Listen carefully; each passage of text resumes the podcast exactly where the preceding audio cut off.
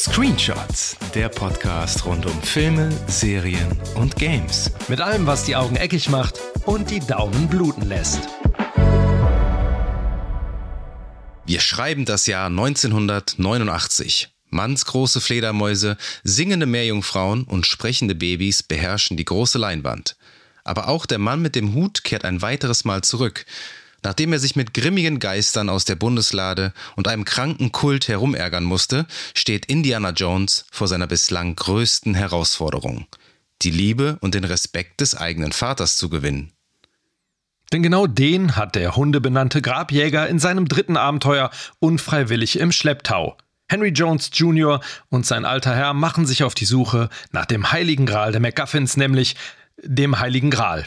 Und während sich die Joneses durch die Weltgeschichte kabbeln, bekundet ein gewisser Adolf Hitler ebenfalls Interesse am Gefäß der Unsterblichkeit. Der letzte Kreuzzug kann beginnen.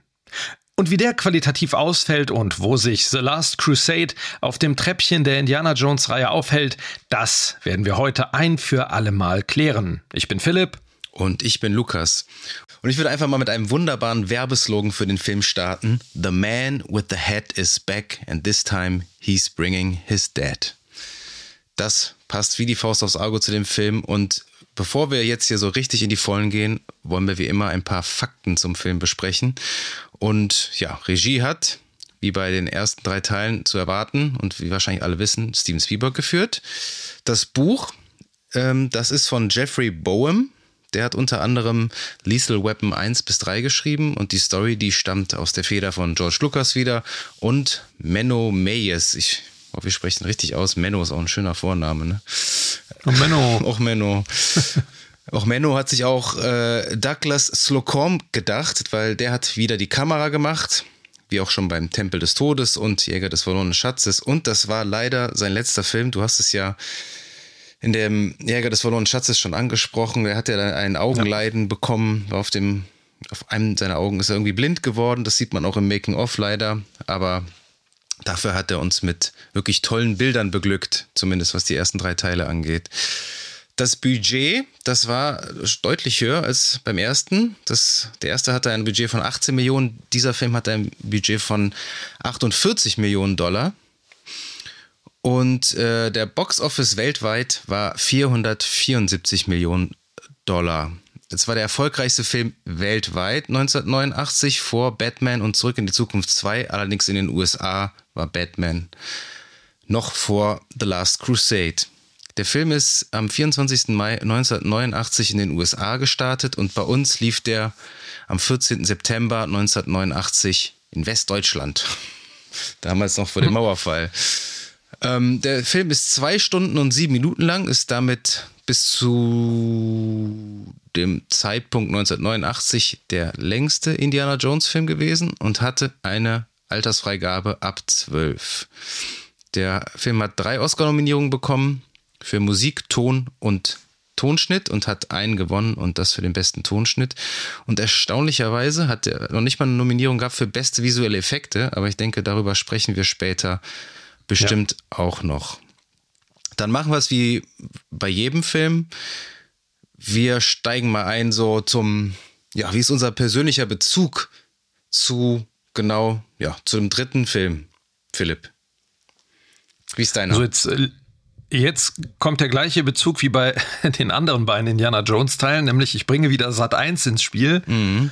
Ähm, nein, ich bin mir nicht hundertprozentig sicher, wann ich den das erste Mal bewusst gesehen habe. Ich weiß, dass ein damaliger Freund von mir den auf VHS hatte. Und ich habe den immer genötigt, den zu gucken. Und der war immer genervt, weil er den irgendwie schon tausendmal gesehen hat. Und ich meine, ich habe den dann auf VHS das erste Mal komplett gesehen. Ähm, und ich glaube, ich bin mir nicht ganz sicher, aber ich meine, der war im Fernsehen auch ungeschnitten zu sehen. Ja, ich glaube ähm, auch, ja. Na, da gab es nichts, bis auf vielleicht den Schluss mit den drei Prüfungen, wo dann die Köpfe rollen. Das kann durchaus sein, dass da irgendwie die Schere angesetzt war. Aber ich meine, ich habe den irgendwie auf VHS gesehen und ich habe noch eine Erinnerung, dass ich im Jahr 89 im Kino war, ich weiß nicht mehr, welcher Film es war, irgendein Kinderfilm vermutlich. Ach so, ich dachte und im Film. Plakate. Bitte? Ich dachte in einem Film im Kino war. Nein, nein, nein, nein, nein, da war ich. Da warst, du war ich bestimmt, in acht. Ari da warst du bestimmt in Ariel und die Meerjungfrau. Ari nee, Ariel habe ich im Kino nicht gesehen. Ähm, oh, vielleicht war das, guck mal, wer da spricht, wenn es ganz schlimm gekommen ist. Jedenfalls die waren ähm, okay. erinnere- ja, aber also ich hätte, was ich nämlich eigentlich sagen wollte, war, ähm, ich habe dann dieses Plakat gesehen von Ghostbusters 2 und Indiana Jones 3. Und die haben mich beide total angelacht. Also bei Indiana Jones, weiß ich noch, war dieses Bild von ähm, Vater und Sohn gefesselt in diesem Kamin. Wie die dann im Kamin hocken. Das, das war auf dem Poster drauf. Das war nee, nicht auf dem Poster, aber da waren ja immer so, so Mini, ähm, so Screenshots Ja, quasi ja, ja, ja. Ähm, so, ne, von den Filmen. Und ich meine einmal das und einmal dieses, äh, wo die auf dem Panzer sich balgen. Und ich dachte so, ich weiß noch, dass ich irgendwie dachte, oh, den. lieber, bitte lieber den, den Film. Papa, darf ich den? Ähm, Nein. Nee, ich, ja, wahrscheinlich, also, ja, und dann, und ich weiß noch, bei Ghostbusters war irgendwie dieses Baby, Baby Oscar oder Baby, Baby Donald, wie der da ähm, heißt, ähm, auf dem Fenster Sims, wo dann die, die Geister Nanny angeflogen kommt. Das Bild war da? Das war ein Promomaterial. Ja, das war irgendwie auf dem, äh, Boah, das hat mich, das hat mich so, bei diesen Screenshots dabei. boah, das hat mich so paralysiert, als ich ein Kind war. Der Janosch Ja. mit diesen roten Augen und dem langen Poa. Arm. Uah. Genau. Da hatte ich mega Schiss vor. Die Stelle musste ich mir Also die das Augen zu machen. Genau, das sind meine frühesten Erinnerungen an diesen Film. So von der Geschichte. Und ansonsten halt dann natürlich, dann wurde, wo man älter wurde, hat man diesen Film dann genau wie die anderen beiden dann äh, häufiger mal gesehen, weil ja doch eine, eine große Liebe zu diesem Film besteht. Ich glaube, das kann man jetzt mal schon mal vorab spoilern, dass auch der letzte Kreuzzug ein äh, großartiger Film ist. Auf jeden Fall. Ich kann mich auch nicht mehr ganz so genau dran erinnern. Also ich weiß ja auch überhaupt leider nicht mehr, mit welchem ich eingestiegen bin. Es, ich glaube, es war Jäger des verlorenen Schatzes. Aber ich habe den auch nie besessen auf VHS, irgendwann auf DVD dann.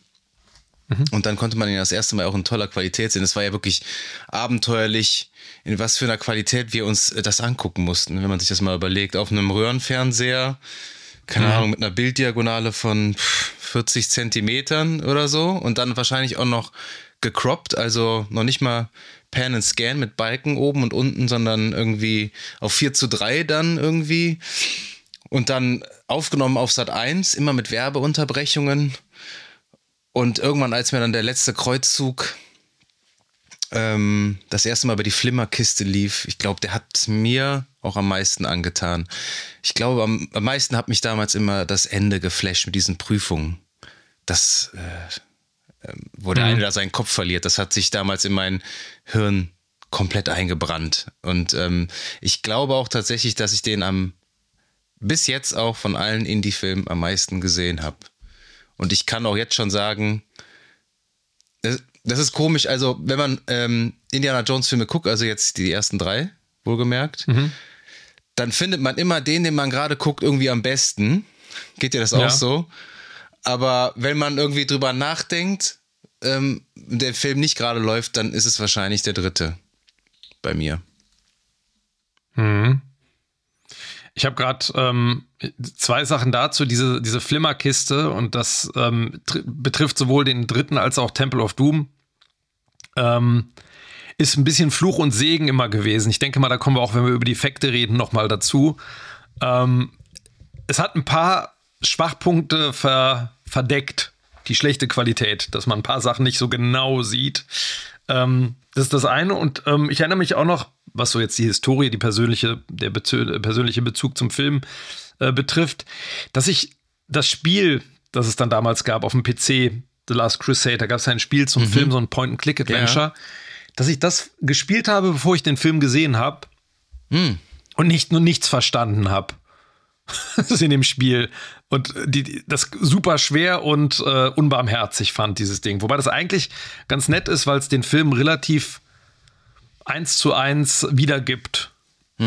Von den Rätseln, von der, von der Handlungsstruktur. Aber das weiß ich auch noch, dass ich das und dann Fate of Atlantis, den vierten, das vierte Spiel, ähm, parallel, relativ parallel kennengelernt habe und mich dann auch mal gefragt habe, ah, wie ist denn wohl dieser Film? Also Ja. Das ist auch noch so eine, so ja. eine Erinnerung. Über Videospieladaptionen können wir ja auch entweder, ich würde sagen, vielleicht im letzten Teil mal drüber sprechen, oder? Ja, da kann man eine eigene, eine eigene Folge füllen mit, ja. mit den Jones-Spielen. Ich, ich glaube, da hast du mehr gespielt als ich. Aber das ist so, so unser persönlicher Bezug zum dritten Film und lass uns einmal kurz den Cast runterrattern, ohne jetzt ähm, auf die einzelnen Charaktere vielleicht einzugehen. Das können wir dann im Laufe der Folge machen. Ähm, wir mhm. haben natürlich in der Hauptrolle wieder Harrison Ford als Indiana Jones oder Dr. Henry Jones Jr. Junior, das wird auch eine Rolle spielen. Dann haben wir Sean Connery als sein Vater, Professor Dr. Henry Jones. Denholm Elliott kommt zurück als Dr. Marcus Brody. Die Leading Lady oder Femme Fatale, ähm, Alison Doody spielt Dr. Elsa Schneider. John Reese Davis kehrt auch zurück als Salah. Wir haben River Phoenix als jungen Indiana Jones, der tragischerweise 1993 im Alter von 23 Jahren verstorben ist. An einer Überdosis auf einer Party von, die Johnny Depp geschmissen hat. Ähm, wir haben Julian Glover, der Walter Donovan spielt. Ähm, dann haben wir Michael Byrne, der Obersturmbandführer Vogel. Und in kleineren Nebenrollen noch Kivork Malikian als Kasim und Robert Edison als den Graalritter. Und ich glaube, der Rest, das sind wirklich, diese Rollen sind wirklich zu mini, als sie jetzt irgendwie alle zu nennen. Aber das ist so unser mhm. Hauptcast und ich habe es ja, das Herzstück des Films ist ja eigentlich wirklich die Vater-Sohn-Geschichte und diese ganz neue Dynamik, die da reinkommt durch Sean Connery. Wie es ja, ja. ja. Es ist natürlich, wer ähm, sich ähm, deine und Uwes äh, Review zu The Fablemans mal angehört hat, der wird natürlich auch wieder auf den Trichter kommen, typisch Spielberg, Vater-Sohn-Geschichte, Vater-Sohn-Problematik. Mhm. Ähm, ist ja so eines seiner, seiner Hauptthemen und ähm, aber das trägt den kompletten Film. Das ist wirklich so der Dreh- und Angelpunkt und der Kern des Films, obwohl John Connery ja relativ spät erst auftritt. Ich glaube, so nach dem ersten Drittel, ne? Ähm, ja. So, ich würde sagen, der leitet so den, den zweiten Akt ein. Ja. Könnte man ja. so sagen. Ähm, also für mich war das mein erster Berührungspunkt mit Sean Connery und ich ähm, als Kind vor allen Dingen. Ich habe die Bond-Filme damals nie gesehen und ich muss tatsächlich hm. gestehen, ich habe nie einen Bond-Film mit Connery ganz gesehen. Äh, okay. Schande über meine Nicht Haupt. mal Goldfinger. No. Ja, ich bin halt nicht so der riesen Bond-Fan. Es, ja. äh, es, ist nicht so meins. Ähm, aber was der da für einen neuen Esprit reingebracht hat und was die für eine Dynamik zusammen haben, ich finde, das ist ist der Wahnsinn. Also ich habe den jetzt wirklich. Die Chemie zwischen den beiden. Die Chemie ist einfach ist, die. Ja. Die Leinwand glüht quasi. Also, das ist, also wie sagt man so schön, ein Perfect Match. Also, mhm. man muss ja auch überlegen, das hatten wir ja auch schon in der ersten Folge gesagt, äh, dass Spielberg ja schon immer mal einen Bond-Film machen wollte und Indiana Jones war quasi so sein, ja, sein Ticket dazu oder, oder sein Ausgleich, das irgendwie so ähnlich äh, zu machen. Und wen könnte er da besser besetzen als den Urbond oder für alle Bond-Fanatiker wahrscheinlich auch der beste Bond als Sean Connery? Und hm. ähm, der war, wie du schon sagst, ne, am Anfang wollte er das nicht unbedingt, aber ließ sich dann doch über, überzeugen, weil er hat auch berechtigterweise gesagt, so hey, Harrison Ford und mich trennen gerade mal zwölf Jahre Altersunterschied. Ähm,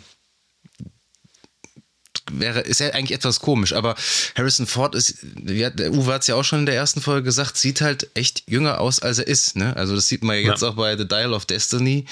Der gute Mann ist 80 Jahre alt und wenn ich mit 80 so aussehe, würde ich sagen, habe ich einiges richtig gemacht. Der war ja auch, ja. ähm, ich glaube, bei den Dreharbeiten zu The Last Crusade war der 46. Also, ja, also der ist schon schon noch gut in Schuss. Und Sean Connery durch, den, durch diesen grauen Bart wirkt natürlich automatisch älter. Und auch wie er gekleidet ist, Die natürlich. Kleidung, ne? natürlich, ja. ja. Das ist also dieses äh, sehr altmodische, so ein bisschen Lordschaftmäßige und die Brille und ähm, die, die, die, allein dieser Hut, ne? der, hat ja. der hat ja auch einen speziellen Hut, ne? wie sein Sohn, so einen wiedererkennbaren, ja. diesen wiedererkennbaren Karo-Hut, diesen Altherrenhut. Das ist wirklich großartig. Dieses ja. Verschrobene. Du hattest eben kurz erwähnt, den Jeffrey Bohm, ähm, der am Drehbuch geschrieben hat. Mhm. Und man merkt halt total, der hat danach ja, wie du schon gesagt hast, Lethal Weapon 2, Lethal Weapon 3 gemacht. Und dieses, das ist ja diese Kabeleien zwischen den beiden, ne, das hat ja schon so was Screwball-mäßiges.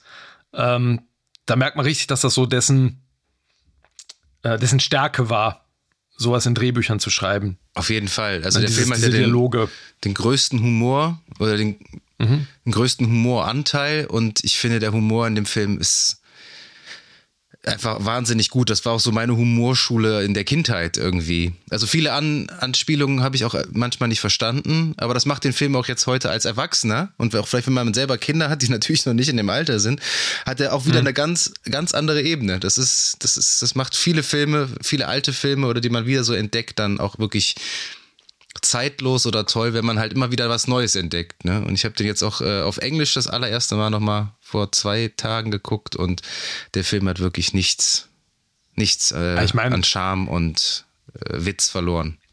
Jean Connery im O-Ton ist ja eh nochmal so eine Sache für sich. Ne? Ne, Der hatte diese, ja. ne, diese spezielle Sprechweise. Junior?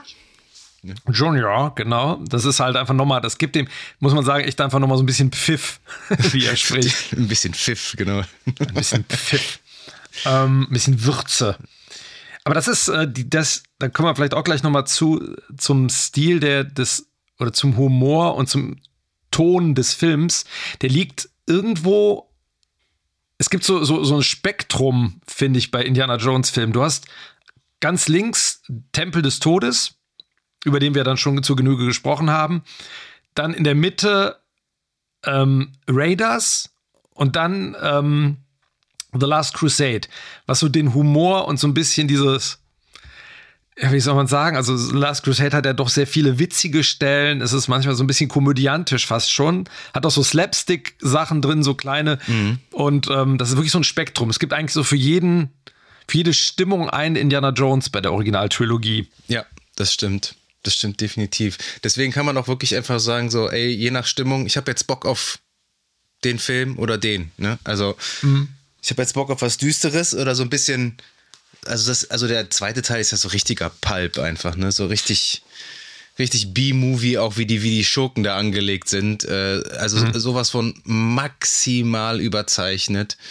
Und du hast es in dem Teil mit dem, mit Oberst Vogel natürlich auch, der auch einfach herrlich überzeichnet irgendwie ist. Aber ähm, ja, absolut. Es ist wirklich mit Abstand der, der witzigste Film von allen. Und ich finde find eigentlich kein Gag irgendwie.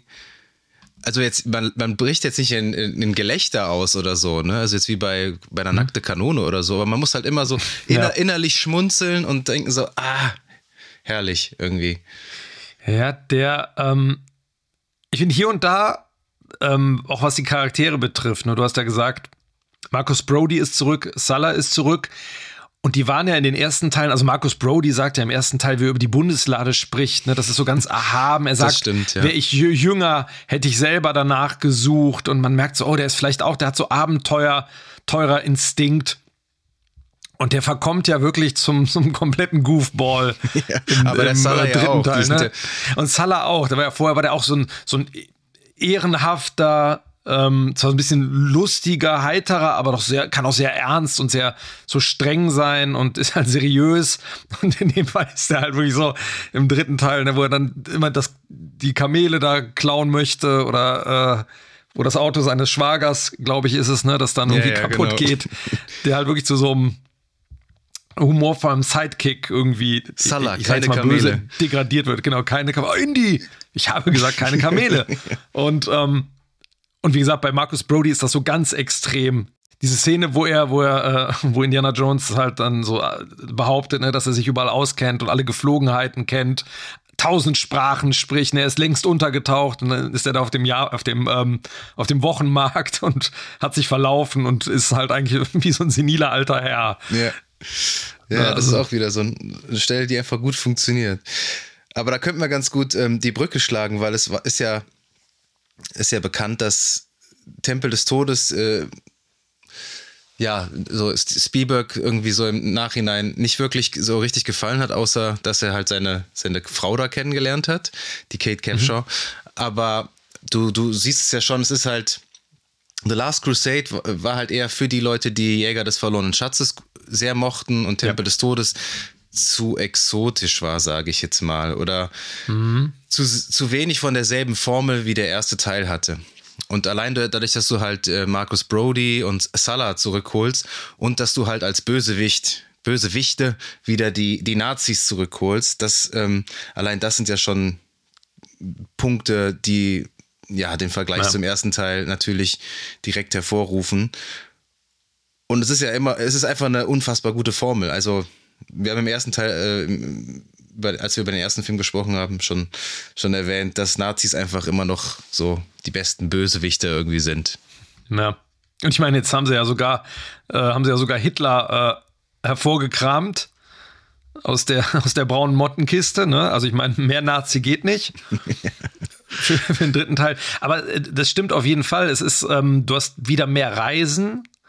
Temple of Doom ist ja wirklich sehr konzentriert auf diesen einen, also auf diesen Temple of Doom, auf den Tempel des Todes. Und hier hast du wirklich wieder viel mehr, die sind viel mehr unterwegs. Es gibt mehr unterschiedliche Fallen und auch diese Figurenkonstellationen. Du hast halt den Hauptbösewicht, du hattest Belloc, hast jetzt zwar am Anfang nicht ganz klar, aber später dann doch äh, Walter Donovan als Hauptbösewicht. Dann hast du so einen, so Henchman mit vorher mit Todd, jetzt mit dem Oberst Vogel. Ähm, das ist so ein bisschen gespiegelt Genau. Von, den, von der Aufstellung her. Nur, dass er seine Love Interest äh, nicht auf der. Ja, die ist so weder gut noch. Ja, die ist. Würdest du sagen, die ist böse? Oder ja, die, die, ja, die ist halt sie, auch. Sie ist schon. Ja, sie ist halt auch besessen von dem Gral. Genauso ja. wie. Ähm, wie äh, äh Dr. Henry Jones, also Sean Connery auch. Mhm. Aber ähm, lass uns doch einmal kurz über den Beginn des Films sprechen, und zwar über den mhm. Prolog. Mhm den ich, der sich auch absolut in mein Hirn gebrannt hat, der auch wirklich so, wie, wie jeder Indiana Jones halt nichts mit der Haupthandlung zu tun hat und uns einfach nur zeigt, wie der junge Indiana Jones zu dem wurde, was er 1938 ist. Also wir starten 1912 in, in Utah und ähm, wir sehen ein paar Pfadfinder, ne? Pfadfinder sind das ja.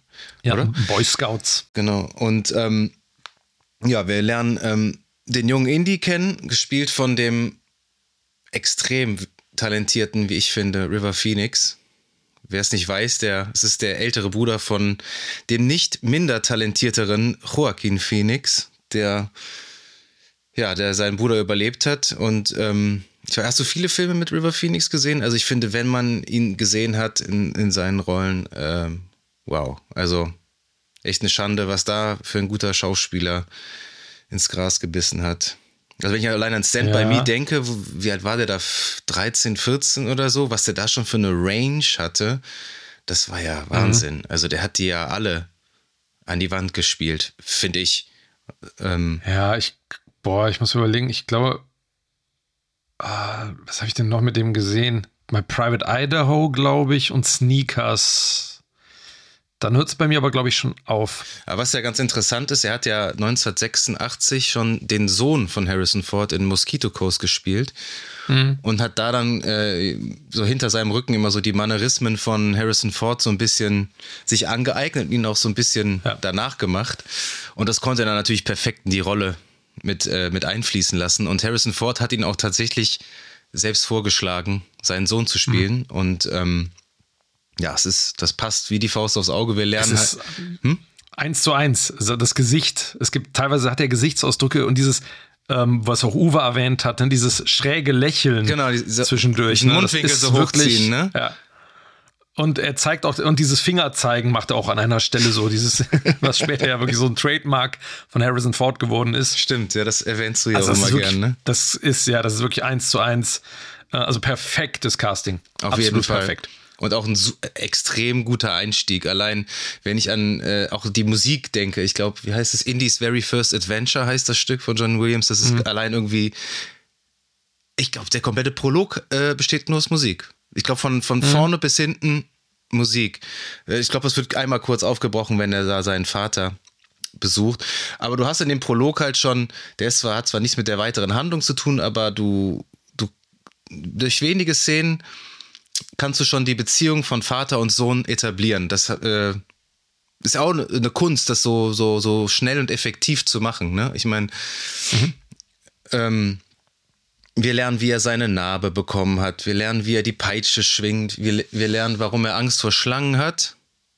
Und genau, er kriegt seine Narbe am Kinn. Ja, genau. Ne, er haut sich ja, ne? die Peitsche ans Kinn, genau. Genau, weil, weil Harrison Ford ja selbst die Narbe hat. Genau.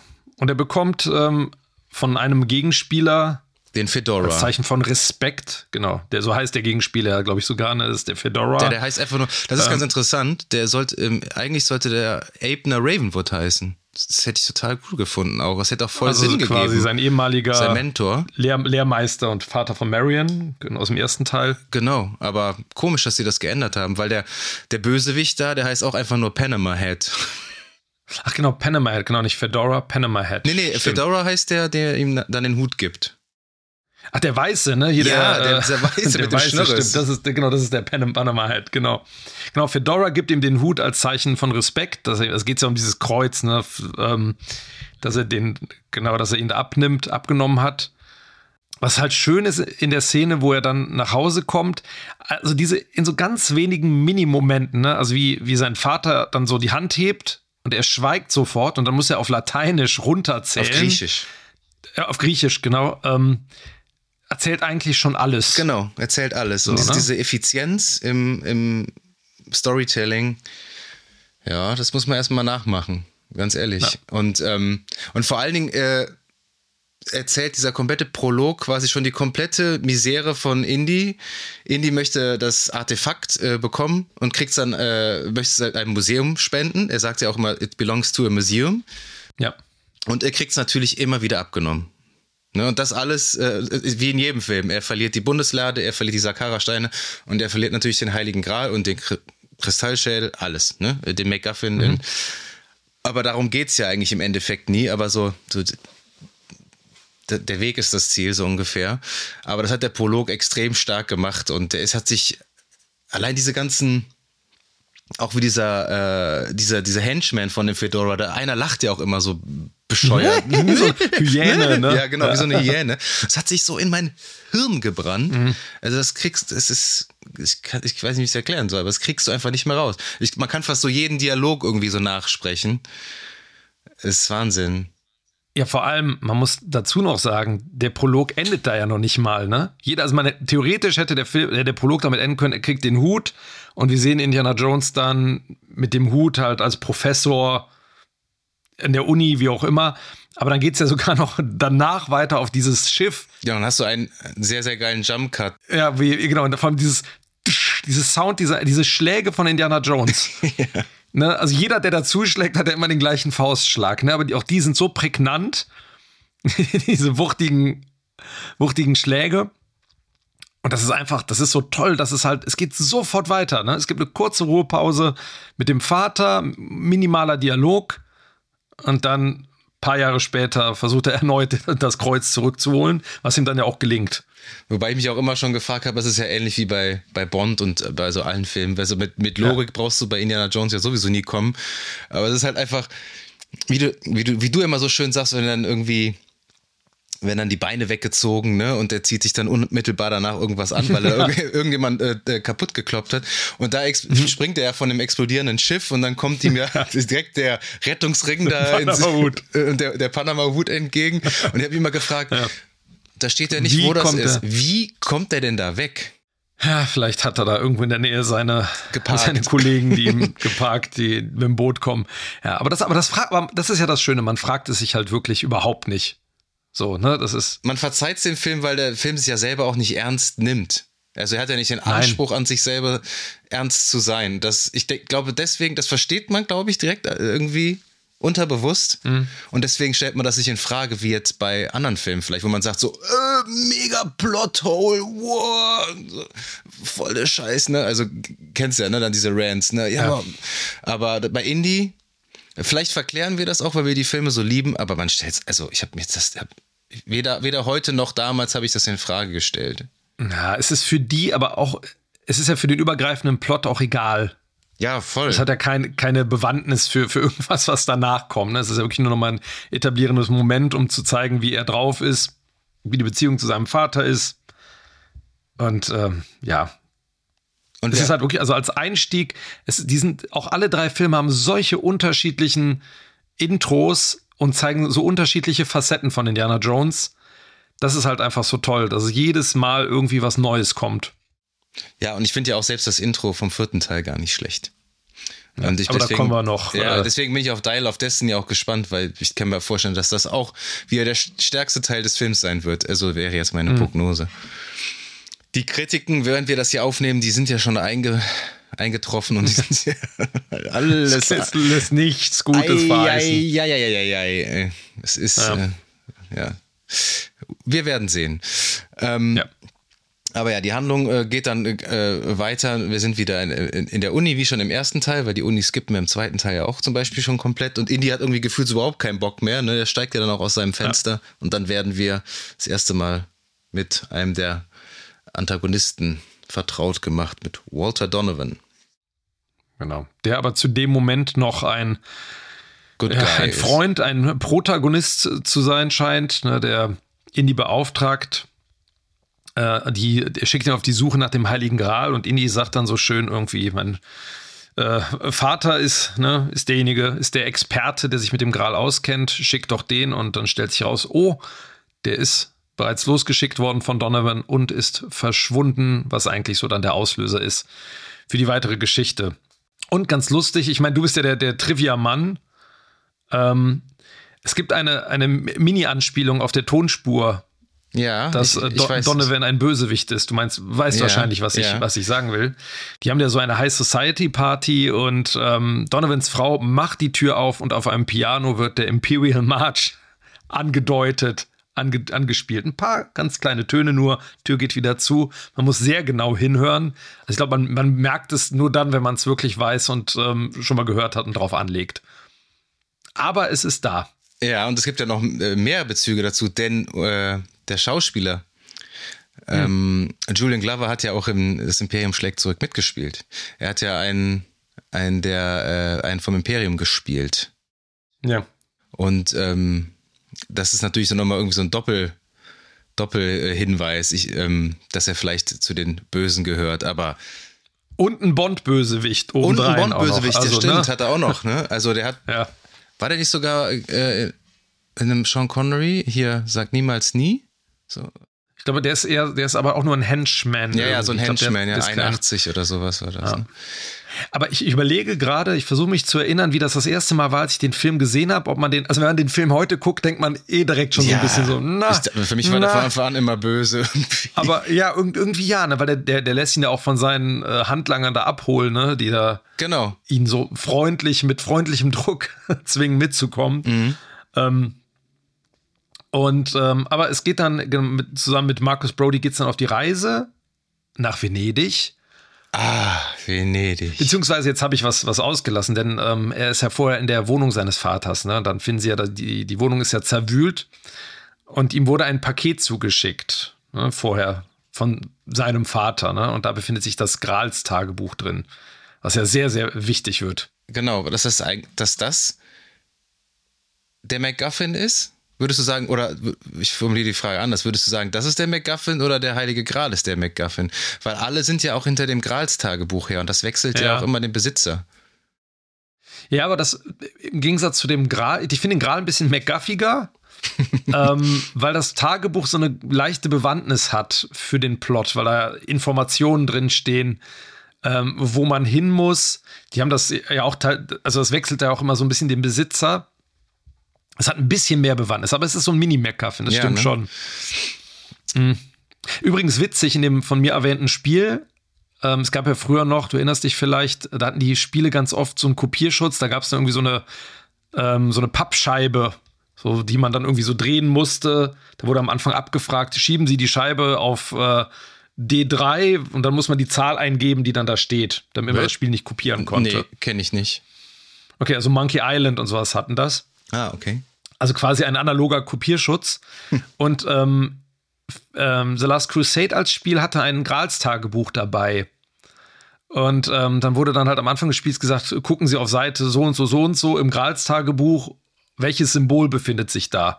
Dann hast du da drauf ja, geguckt, cool. war dann irgendwie ein Kreuz oder ein Kreis oder so. Das war ja. schon sehr liebevoll gemacht. Das, das gibt es heute nicht mehr so. Aber es war, Stimmt, äh, ja. Da hatte man den MacGuffin als Kopierschutz. Cool. Und ähm, ja, wie gesagt, er, er sagt dann hier die neue oder seine, seine Ansprechpartnerin, also Indies Ansprechpartnerin, ist äh, Frau Dr. Schneider. Mhm. Und die lernt er dann kennen. Und Indy ist natürlich sehr verzückt und man muss einfach auch mal sagen, allein der Name Dr. Elsa Schneider, der geht auch wirklich runter wie Öl, oder? Ja, ich meine, ähm, Alison Doody in, wie alt wird die da gewesen sein? Anfang 21, 20 ist die 21. Da? 21. Die blutjunge, das ist ein schlimmer Begriff, die blutjunge Alison Doody als Dr. Elsa Schneider ist nicht nur ein Hingucker, sondern meiner Meinung nach auch die beste weibliche Figur in sämtlichen Indiana Jones Filmen. Okay. Ich Würde ich sagen, mit Abstand. Mit Abstand, okay. Ja. Vielleicht die attraktivste, aber Marion ist halt auch eine, ist halt auch eine coole Socke, muss ich sagen. Total, aber ich finde, Elsa Schneider hat halt, eben weil die halt mehrere Ebenen hat, sozusagen, und ähm, auch diese, die hat ja so eine eigene Motivation und die im Gegensatz zu einer anderen Figur, die öfter mal die Seiten wechselt, wir werden da noch drüber reden in einer späteren Folge, ähm, ist das halt eine total interessante Figur, weil ihre Motivation nie so ganz klar ist, ähm, die größte Teil, äh, die größte Zeit, aber immer ein Stück weit nachvollziehbar. Und was man auch sagen muss, im Gegensatz zu einer Willie Scott, geht die ja mit dem in die Katakomben, da sind die Ratten, das ist dreckig und so und die die, die macht ja jeden Scheiß mit sozusagen, ne? Ja, weil die halt das auch selber das macht halt es macht halt total Bock. Ja, ja, ja, absolut. Die ist so, so eine Weib, die ist auch, sie sagt ja auch irgendwie sinngemäß, ne, dass die beiden sehr ähnlich sind. Ne? Sie würden beide alles für den Gral tun, also Indy und, äh, und Elsa. Und ähm, das ist halt schön, dass sie so ein bisschen auch so ein Spiegelbild ist von ihm. Ja, auf jeden Fall. Und was, was natürlich auch noch äh, dazu kommt, ist, dass sie mit beiden Jones in der Kiste war. Das, das macht es ja auch nochmal, macht es ja ungleich lustiger. Ähm, ja, er war der nächste Mann, ne? She talks in the sleep. Ja, übrigens improvisierter Satz von Sean Connery, den sie einfach drin gelassen haben und wo sich dann eine schöne Dynamik draus entwickelt hat. Aber ja, wir haben, ja, wir haben auf jeden Fall, ich würde fast schon sagen, es ist also als femme fatale bezeichnen, oder? Mhm. Ja. Also, ja. aber das, das unterscheidet sie natürlich auch von den anderen Ladies ähm, im Indie-Kosmos. Und ich denke, sie wird auch die äh, einzige sein. Weil du hast ähm, in Teil 1 und 4 Marion Ravenwood, das ist immer noch so die Love Interest. Und Willy ist so, ja, also die ist ja nur, nur Dämsel. Nur Dämsel in äh, Distress, ja, stimmt. Ja. Und vor allem am Kreischen. Ja. aber trotzdem auch Love Interest.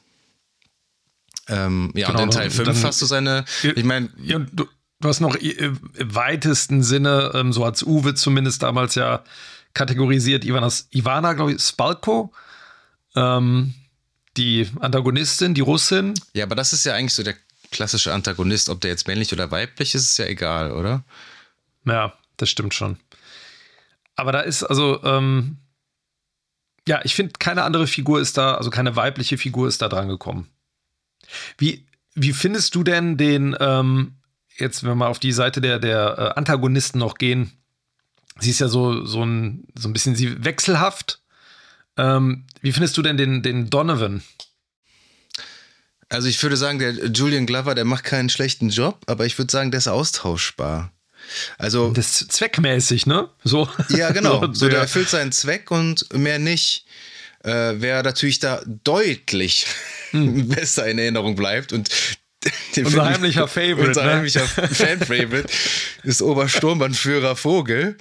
The one and only. ähm, ja, der ist, der ist einfach nur der Knaller. Also also der, der, der ist so ein, für mich ist der so ein Szenen, Szenenstealer irgendwie. Ne? Ich, die, weil einfach, ich meine, der Typ, die, dieser Look, ich meine, der sieht halt aus wie 100 schon und der, ist halt, der war ja gar nicht so alt. Der, der lebt immer noch. Ne, der lebt immer noch. Der lebt immer, der ist irgendwie 90, ne? So naja, irgendwie 90. Äh, der wird dieses Jahr 80. 80, okay, dann habe ich Michael ein paar. Michael Byrne. Der, aber der hat diese Augen, dieser ganze Look. Ich meine, der hat ja auch diverse Nazis gespielt, glaube ich, in seiner Karriere. Ähm, der ist einfach, ich muss bei dem manchmal auch so an ähm, Richter denken aus, aus Total Recall. Stimmt, also ja. dieser Henchman, der aber auch mal zwischendurch einen auf den Sack kriegt und halt so einen Hass auf die Hauptfigur entwickelt. Ähm, Stimmt, und der ist einfach großartig. Ja. Absolut. Also der, und vor allem, der, der, der vereint, es gibt ja in diesem, äh, in Teil 3 keinen Pet Roach. Also keinen. Pet Roach kommt vor. Ja, aber, aber im Sinne von, ähm, kein Muscle, also kein, du Stimmt. hast nicht diesen mhm. Schläger noch, ne? Also den ja. an, an dritter Stelle, den du in den anderen beiden, in den ersten beiden Teilen hast. Und im Te vierten Teil auch. Im vierten Teil auch. Und das erfüllt der Vogel quasi so in Personalunion. Ne? Der übernimmt dann beides. Ja, und ähm, der ist wirklich, wirklich groß. Also den findet man halt, den, das macht total Spaß, den Scheiße zu finden. Auf jeden Fall, ja. Aber mir ist nochmal aufgefallen, jetzt was die Synchro angeht, und wir sind ja beide mit der deutschen Synchro aufgewachsen ja. und man kann die nicht äh, genug loben, finde ich. Äh, ich glaube, weil, weil man damit aufgewachsen ist, findet man die deutsche Synchro eh besser, aber der ist im Englischen echt schlechter als im Deutschen, muss man tatsächlich sagen. Weil der spricht hm. halt auch, ich, ich muss mal gucken, Michael Byrne ist äh, ein Brite. Und er, er ist ein Deutsch, sorry, aber das ist einfach, es ist so ein, ist so schlecht einfach. Also der so einen krassen Akzent spricht der. Also wenn ich da jetzt irgendwie, ja. wobei Ronald Lacey im ersten Teil spricht auch nicht oft Deutsch, oder? Also nur Heil Hitler. Der sagt, nee, der sagt Heil Hitler und Fräulein. Und, und Fräulein, das war's. So, ne? Die haben alle in der großen Hans Gruber Schule für Filmdeutsch gelernt wahrscheinlich. ja, es ja, war, war halt egal, ne? Es hat ja keinen, keinen interessiert. O-Ton hast du eh nie gehabt, irgendwo in, in Deutschland, so, so richtig. Aber der ist in Deswegen, Deutsch einfach, einfach grandios. Also wirklich, wie du schon sagst, einfach ein, ein, ein Bösewicht, den man, wo man einfach liebt, den zu hassen. Ja. Der hat vor allem, der hat immer so klein, ich, ich mag ja den Moment total gerne, wo die in der, in der Wüste am Ende fahren und Donovan trinkt so Wasser aus so einem so einer Flasche und reicht die dann so durch. Den das wegnimmt. Und der ne? Vogel, Vogel nimmt die so beiläufig dann weg dem, dem Brody, glaube ich. Ja, der verteilt auch gerne Bitch-Slaps, ne? Immer schön mit der, ja. mit der flachen Hand. Vorher noch schon den Handschuh aus. Ah, nee, einmal mit dem Handschuh, dann. Mit dem Handschuh. Und dann ist wirklich, ja. ich finde, eine meiner absoluten Lieblingsszenen. Also, das ist auch wieder so, ein, so eine Szene, wo der Humor einfach perfekt funktioniert, wo.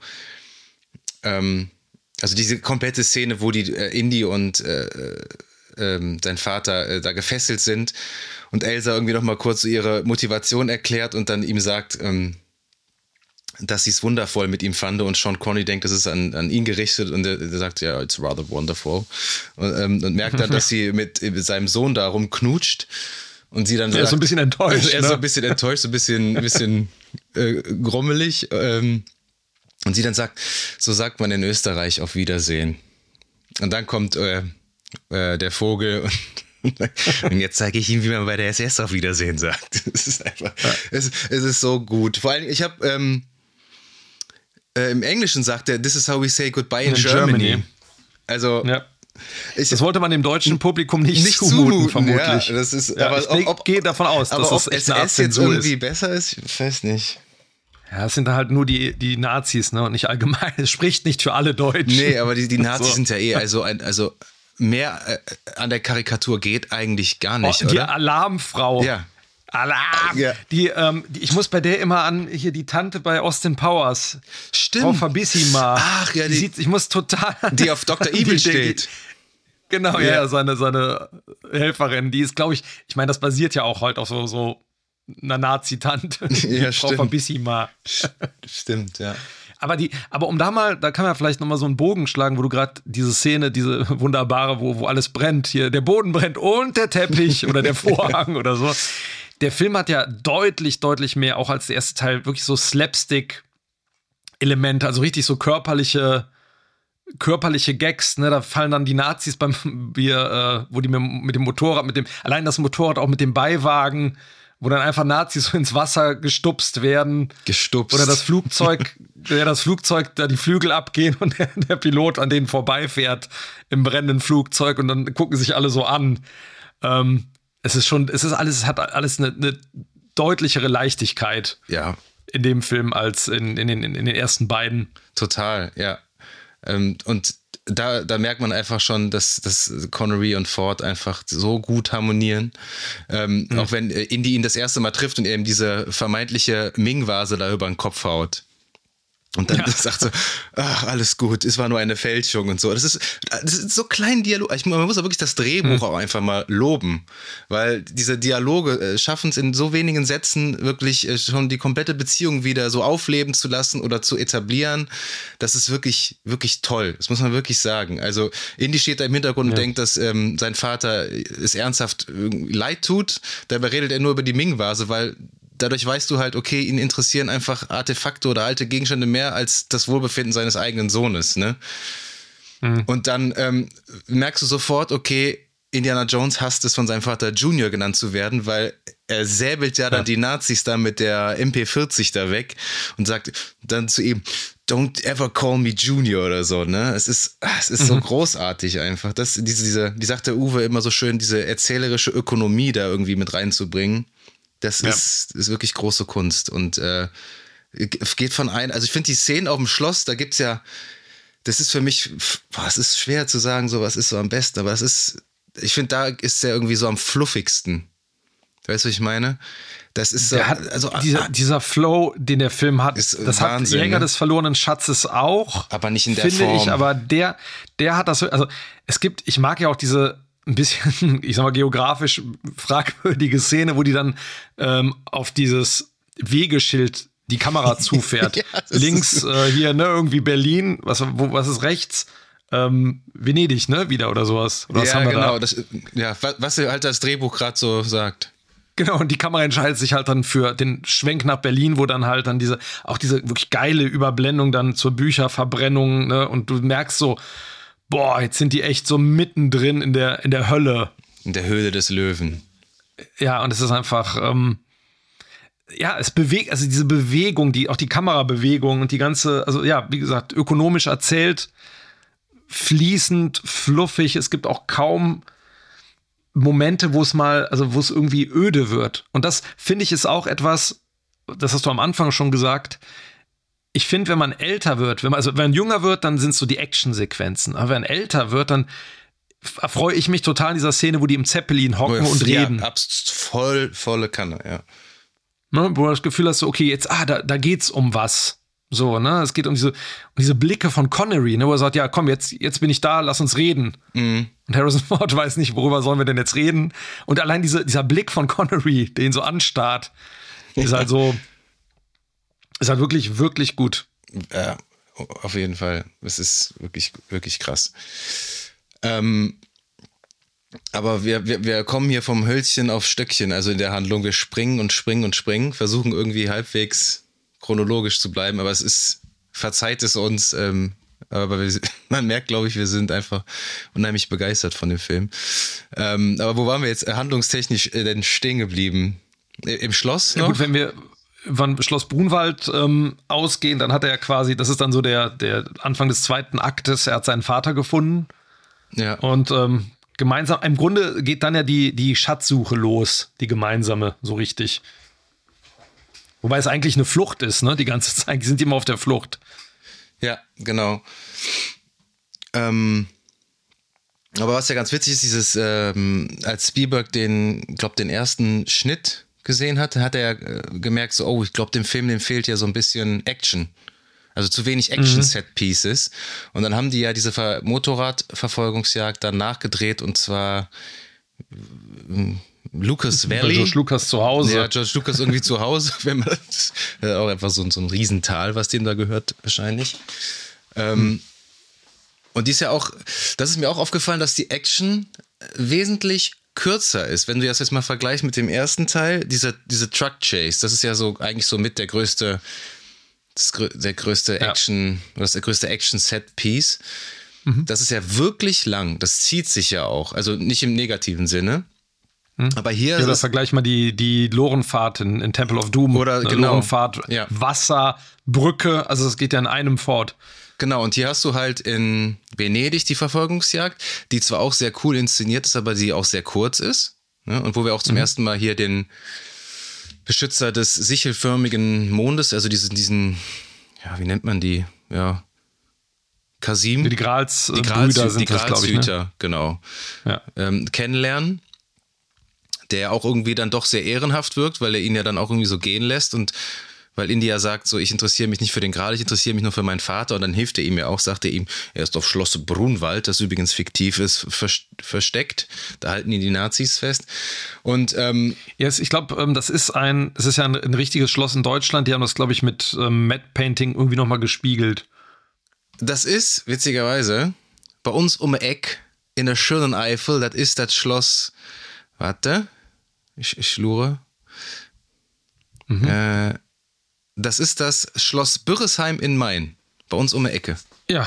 Ja, also, guck, demnächst da müssen wir mal, müssen auf Instagram ein Foto von, von dir im Fedora vor dem Schloss. Ja, also ja, das, das haben, genau, das ist irgendwie, cool. das ist eigentlich halb so groß und da haben sie irgendwie die Türme nochmal gespiegelt und natürlich irgendwie dunkel und Gewitter. Genau. Und das war, ähm, George Lucas hat ja, er hat gute Ideen, gehabt, häufig, in der, aber nur in der Vergangenheit. Und das war ja Ursprung, die Ursprungsidee, äh, in äh, den dritten Teil in so einem ähm, Spukschloss zu machen. Mhm. Ne? Und da hat Steven Spielberg gesagt, hör mal, George, die Idee ist kacke. Aber richtig gute Idee, richtig leg die mal in deine Schublade für später. genau, in die große Schublade, wo, äh, wo du gerade dein Skript von Episode 1 irgendwie, wenn man das Skript nennen kann. wo Jar Jar Binks schon drin liegt. Genau. Wo Jar Binks schon drin liegt. Ähm, und ähm, hat gesagt, ja, komm, okay, George, geh mir nicht auf, auf, auf, auf den Sack. Äh, wir nehmen das so in dieser Form damit rein. Und ähm, ich möchte aber eine Geschichte über was anderes machen, hat äh, George Lucas dann gesagt, lass uns das doch mit dem Heiligen Gral machen. Hat sie wieder gesagt, okay, können wir das irgendwie mit dem Vater verbinden? Ja, dann machen wir das so. Aber Haunted Mansion, ja. also Spukschloss, nee. Er hätte auch irgendwie, irgendwie keinen Sinn gemacht. Aber das, ich finde, das klingt auch so klein. Ja, das, also genau, klingt das so klingt klein, so klein und eingeschränkt, ja. ne? Irgendwie. Ja. Also wie willst, was, du da irgendwie, da machen? wie willst du da irgendwie eine große Handlung drum formen? Das ja. weiß ich, weiß ich nicht. Vor allem gerade nach Temple of Doom, wo es eh schon auch so reduziert in einen, auf eine Location im Grunde war. Also das war ja wirklich keine gute Idee. Also gut, dass er sich da im Gegensatz zum vierten Film dann durchgesetzt hat. Mhm. Aber da kommt ja im, im, im Schloss ja auch, äh, haben wir ganz vergessen, äh, ein kurzer, aber äh, sehr lustiger Auftritt auch, wo, wo Indy diesen schottischen Akzent sich als schottischer Lord ausgibt und dann, der, dieser Butler sagt, wenn Sie ein schottischer Lord sind, dann bin ich Mickey Mouse. Ne? aber dieser ganze, diesen Plan habe ich noch nie verstanden. Ja, es ist, es ist auch einfach also, wieder... Ne, irgendwie also einfach, warum, warum zum Teufel er den eh direkt auspanscht? Ja, ja, genau. Warum überhaupt hat er dann diese Verkleidung mit dem Lord und ja, ja, klar. Aber ähm, komplett bizarr. Ja, auf jeden Fall. Äh, die wollen die Wandteppiche, wollen die sich anschauen, oder? oder? Stimmt, die Wandteppiche. Die guten genau. Wandteppiche auf Schloss Brunwald. Wer kennt sie nicht? Ja, apropos Teppich, genau, der brennt ja dann auch wieder in einer, einer der besten mhm. Szene, wo, wo man merkt, was ähm, sein Vater doch für ein Tollpatsch ist, ne? Und aber auch, wie er das immer versucht zu kaschieren, ne? Er, er schießt ja dann noch später das Flugzeug da kaputt, ne? Das, mhm. Sie haben uns erwischt. Sie haben uns erwischt. Bevor sich Indy da umdreht. Das, aber das muss man sich mal überlegen. Ähm, also, ich glaube, keiner hatte Jean Connery vorher in so einer Art von Rolle auf dem Schirm. Nee, ich glaube, deswegen hatte der auch so Spaß daran. Das war vielleicht. Ja, dieses Karikieren von seinem, diesem männlichen, ich meine, er wirkt ja, er hat ja Szenen, wo auch so männlich durchaus wirkt, ne? Ich meine, der ist ja auch in, im Alter noch, der ist ja total attraktiv. Ja, voll. Immer ja. noch. Und halt so richtiger Kerl, aber, aber ist, der ist halt so drollig gleichzeitig. Der kann ja, drollig, das trifft so gut. Total ja. drollig einfach. Man will den so, so beschützen. Und umso schöner ist es aber, wenn er dann diese Szenen hat, wo er dann so, so eine Ernsthaftigkeit und so eine Erhabenheit hat. Und ich weiß, ich mache jetzt einen totalen Sprung und sprenge wahrscheinlich wieder. Egal. Lass uns mal kurz über die Musik sprechen. Oh, was so? Ähm, über das Grals-Thema. Weil die Musik, ja, weil diese Musik genau das ganz, ganz stark spiegelt, finde ich, im Film. Weil der Film hat so viel, die Musik ist viel auch, also die unterstützt dieses humorige, slapstick-artige manchmal ganz stark. Mhm aber hat dann gleichzeitig, also ich finde, die fährt dieses abenteuerliche Thema, was Raiders hat, oder dieses düstere, was Temple of Doom hat, teilweise stark zurück und ist eher so, die hat so eine, wenn die nicht so ein bisschen humor, humorvoll klingt, so was Erhabenes ganz oft. So eine, ich, ich finde, ich empfinde das manchmal wie so eine Sehnsucht. Dieses Grals-Thema vor allen Dingen, meinst dieses du? Dieses Grals-Thema, ja, so, so erhaben, so, es hat, es hat halt irgendwie, die hat, ich finde, die hat eine, eine ganz starke Wärme in dem Film. Ja, der hat ja generell ja einen sehr starken emotionalen Kern, der Film. Also Ja, von allen ja. Indie-Filmen den stärksten. Und deswegen mag ja, ich den das auch am ist, meisten, glaube ich. und die Musik, ich finde die Musik spiegelt das so krass wider. Also wie gesagt, gerade das Grals-Thema ist so, ach, das ist so, das erzählt so den, die, die gesamte Stimmung des Films. Ja, ich glaube auch, So, der, also der, das ist, ist, ich würde auch sagen, ähm, wobei ich immer äh, jetzt immer mehr so einen Softspot auch für Tempel des Todes entwickle.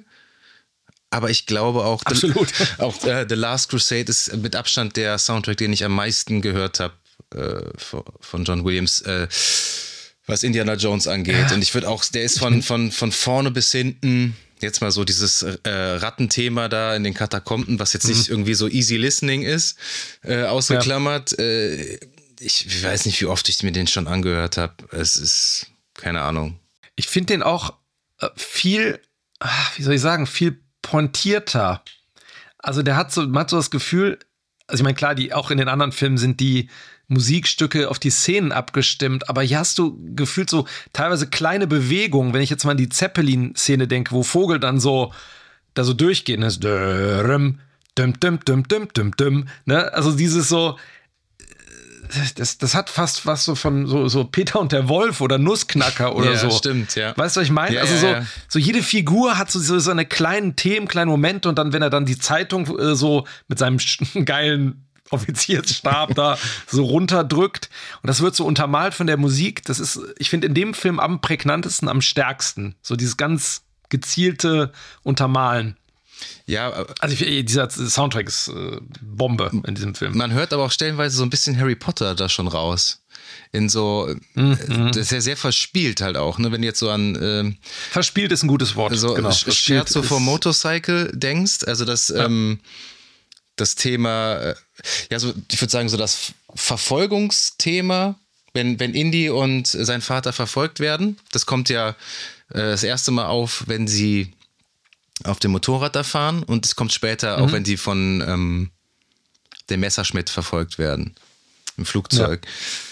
Und ja, also ich, ich finde, ähm, aber ich glaube, also ich, auch allein das erste Stück, ich weiß nicht, wie oft ich das schon gehört habe, aber das jetzt, das, das, die, Be- also ich mag, höre generell super gern Filmmusik und ich höre Filmmusik allein schon, weil irgendwie dann der Film dann vom geistigen Auge abgespielt wird. Und bei Indiana Jones funktioniert das extrem gut und das zeichnet für mich auch eine gute Filmmusik aus. Und wenn du halt irgendwie hier das erste Stück schon hörst, hier Indies Very Last Ad Adventure, da äh, hast du alles sehen vor, vorm Auge, ne? Weil das ist auch so, das ist auch wie schon wie so eine kleine Achterbahnfahrt irgendwie. Ich meine, das ist, Ja. müsste jetzt wirklich mal gucken, wie lang das, das Stück ist, aber ich meine irgendwie so zwölf Minuten oder so. Mhm. Ähm, Indies very, ne, very, habe ich gesagt, very last. Indies, Very first. Indies very first adventures. Zwölf Minuten und eine Sekunde. Ja, die ganze Szene. Die ganz, ja, Vermutlich so, Genau, ja. fast die ganze Szene. Die kommt einem halt auch irgendwie deutlich länger vor. Aber du hast halt Ja. auch schon irgendwie, du hast da so viele Themen schon auch mit drin. Ne? Das, allein das hier, das Kreuz von Coronado hat ja irgendwie, bekommt ja auch so ein eigenes Thema schon wieder. Und das ist, das ist einfach die Kunst von John Williams, diese, diese Leitmotive zu, so, so spielerisch irgendwie da mit einfließen zu lassen, wo, glaube ich, andere Komponisten irgendwie gefühlt weiß ich nicht, irgendwie mehrere Monate dran sitzen und der schüttelt das so aus seinem, aus seinem Ärmel und ja, hier hast du noch ein cooles Motiv für, für äh, das, das Kreuz, hier für den Gral, hier für den Vater, hier für den Oberst, hier für die Action-Szene. Das ist schon krass. Also, der ist ähm, unvergleichlich und äh, den wird man nicht kopieren können. Ähm, Und ich würde auch wirklich sagen, die Musik ist im dritten Teil am stärksten auch, ja. Von John Williams Musik gehen wir rüber in den Königgrätzer Marsch. Denn wir sind ja in Berlin. Ja. Und die Bücher, werden, Natürlich. die Bücher werden verbrannt und das ist natürlich historisch komplett äh, unakkurat, weil die, ich glaube, die größten Bücherverbrennungen haben 1933 irgendwie stattgefunden. Und da lief auch nicht der Königgrätzer Marsch. Aber das war auch damals. Ja. Äh, ich meine, man guckt ja den Film als Kind. Man, man kennt die Nazis noch nicht so wirklich, weil man hat noch keinen Geschichtsunterricht gehabt. Also man, man, man weiß, die sind böse, man, weil Ja. du, du musst ja auch überlegen, man guckt diese Filme als Kind und ähm, die formen ja irgendwie dein Bild von dem Nationalsozialismus auch so ein bisschen. Also auf ja. jeden Fall, ja, das klingt jetzt komisch, aber nicht so, also natürlich im negativen Sinne, aber du weißt sofort, okay, die sind böse, aber auch in, in der Art und Weise, dass du die nicht ernst nimmst, ne? Wie die da diese, allein wie die inszeniert sind und dann, und, und dann diese, diese Musik, die hat ja auch irgendwie, weiß ich nicht, die hat ja irgendwie sowas auch Verspieltes irgendwie, ne? Und du hast ja, du hast den auch häufiger schon mal angestimmt, den Königgrätzer Marsch. ähm, der ist so, der hat so, das ist dieses, das ist ja so ein, so ein deutscher Militärmarsch genau. irgendwie, ne? Der, der hat so, das, wenn den mal wieder gehört hat, weil man den Film gesehen hat, ne, dieses Kacklied bleibt dann echt so im Kopf drin, ne? Ja, ja, ist, ich, die Melodie, die habe ich auch, auch behalten, ja. Ja, aber dann hast du, wobei die Szene, ähm, also gerade die mit der, mit der Bücherverbrennung dann, ne? Und dann äh, die äh, ganzen Leute, die dann Sieg Heil dann da rufen, die ist schon, also ich finde, da, da, verliert er für einen Moment schon so, so dieses Karikaturmäßige, das kriegt schon so eine gewisse Ernsthaftigkeit. Dann hast du ja auch da den, den Blick von der Frau Schneider, ne, die ja da dem, den Büchern hinterher trauert und äh, sich, sich fragt, was sie da eigentlich, ne, auf wessen Seite sie sich da eigentlich gestellt hat. Ähm, naja. Das kommt schon recht, recht dunkel rüber, finde ich, oder? Die Szene beginnt damit, dass man hört und äh, Füße das weggezogen ja, werden und ja. Indy äh, äh, in schnicker äh, Nazi-Uniform äh, ins Bild läuft. Also ich weiß nicht. Und dass er natürlich ausgerichtet äh, von Adolf Hitler da ein Autogramm bekommt. Ab da, dann, ja, nein, nein, klar, dann ab dem Moment wieder, wenn er dann mit Himmler und Hitler da steht, ähm, klar, das ist natürlich als, als, als Gag. Aber so das Ganze drumherum, ich meine, hier, du als Trivia-Mann, ne? ich meine, Spielberg hat ja nicht umsonst die Leute da Finger kreuzen lassen hinterm Rücken. Genau, ja. Ne? Also, ähm, ja, es war ja, man war ja auch wohlgemerkt alles vor Schindlers Liste. Ja, ich meine, Schindlers Liste war ja, war ja ein Grund, warum er keine Nazis mehr auftreten lassen wollte. Ja, ein guter ja, Grund. Also hat er, hat er gesagt, ne, kann er nicht mehr, also nachdem er das durchgemacht hat, kann er die nicht mehr als Karikaturen darstellen. Ist er nicht in der Lage zu. Ja. Aber ähm, ja, ich, ich fand das auch immer total banan. Ich finde, die Szene hätte es gar nicht so wirklich gebraucht, ehrlich gesagt. Die, also, ich hätte, würde mir jetzt denken, so, ja, wenn man die jetzt rausnehmen würde, klar, er muss irgendwie wieder, ans, er halt, muss halt wieder ans Tagebuch irgendwie genau. kommen. Aber dann so eine opulente Szene da aufzubauen, er hat ja wirklich viele Komparsen. Der Film kommt ja auch wirklich ohne viele visuelle Effekte aus. Heute würdest du das alles mhm. äh, im Computer machen.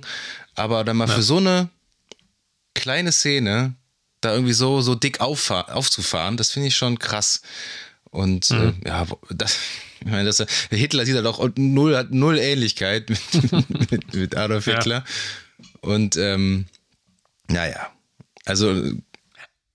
Aber ich meine, was, was halt schon lustig ist, so als, als Kniff, dass gerade der äh, Obernazi, nenne ich ihn jetzt einfach mal, das, das, was er am meisten sucht oder was die am meisten suchen, nämlich dieses beschissene Tagebuch ja, in den Händen hält. Ne? Das ist halt schon, ist es schon irgendwie eine, eine witzige Idee. Ja, die, die Idee ist witzig. Äh, die klingt aber auf dem Papier, glaube ich, witziger als sie dann irgendwie. Ja, ich, ich weiß Übrigens, ich weiß nicht, mich, ich finde ja. die Szene irgendwie, das ist einer der, der Schwachpunkte des Films irgendwie. Hm.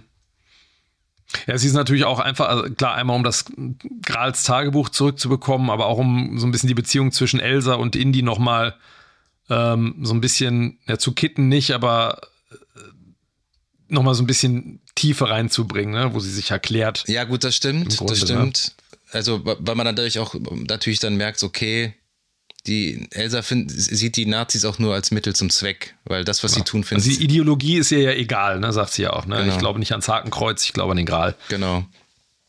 Und sie ist ja auch keine, da kommt, auch Österreicherin. Ja. ich weiß nicht, ob Sie das schon erwähnt haben, aber ist ja auch nochmal ein Unterschied. Im Gegensatz zu Hitler, ne? Der, äh, ne?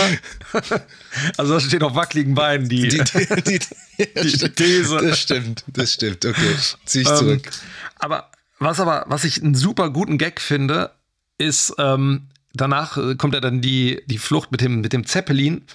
Und dann kommt so eine Szene da am, ähm, am Flughafen, wo so zwei Leute hinter einer Zeitung stehen. Mhm.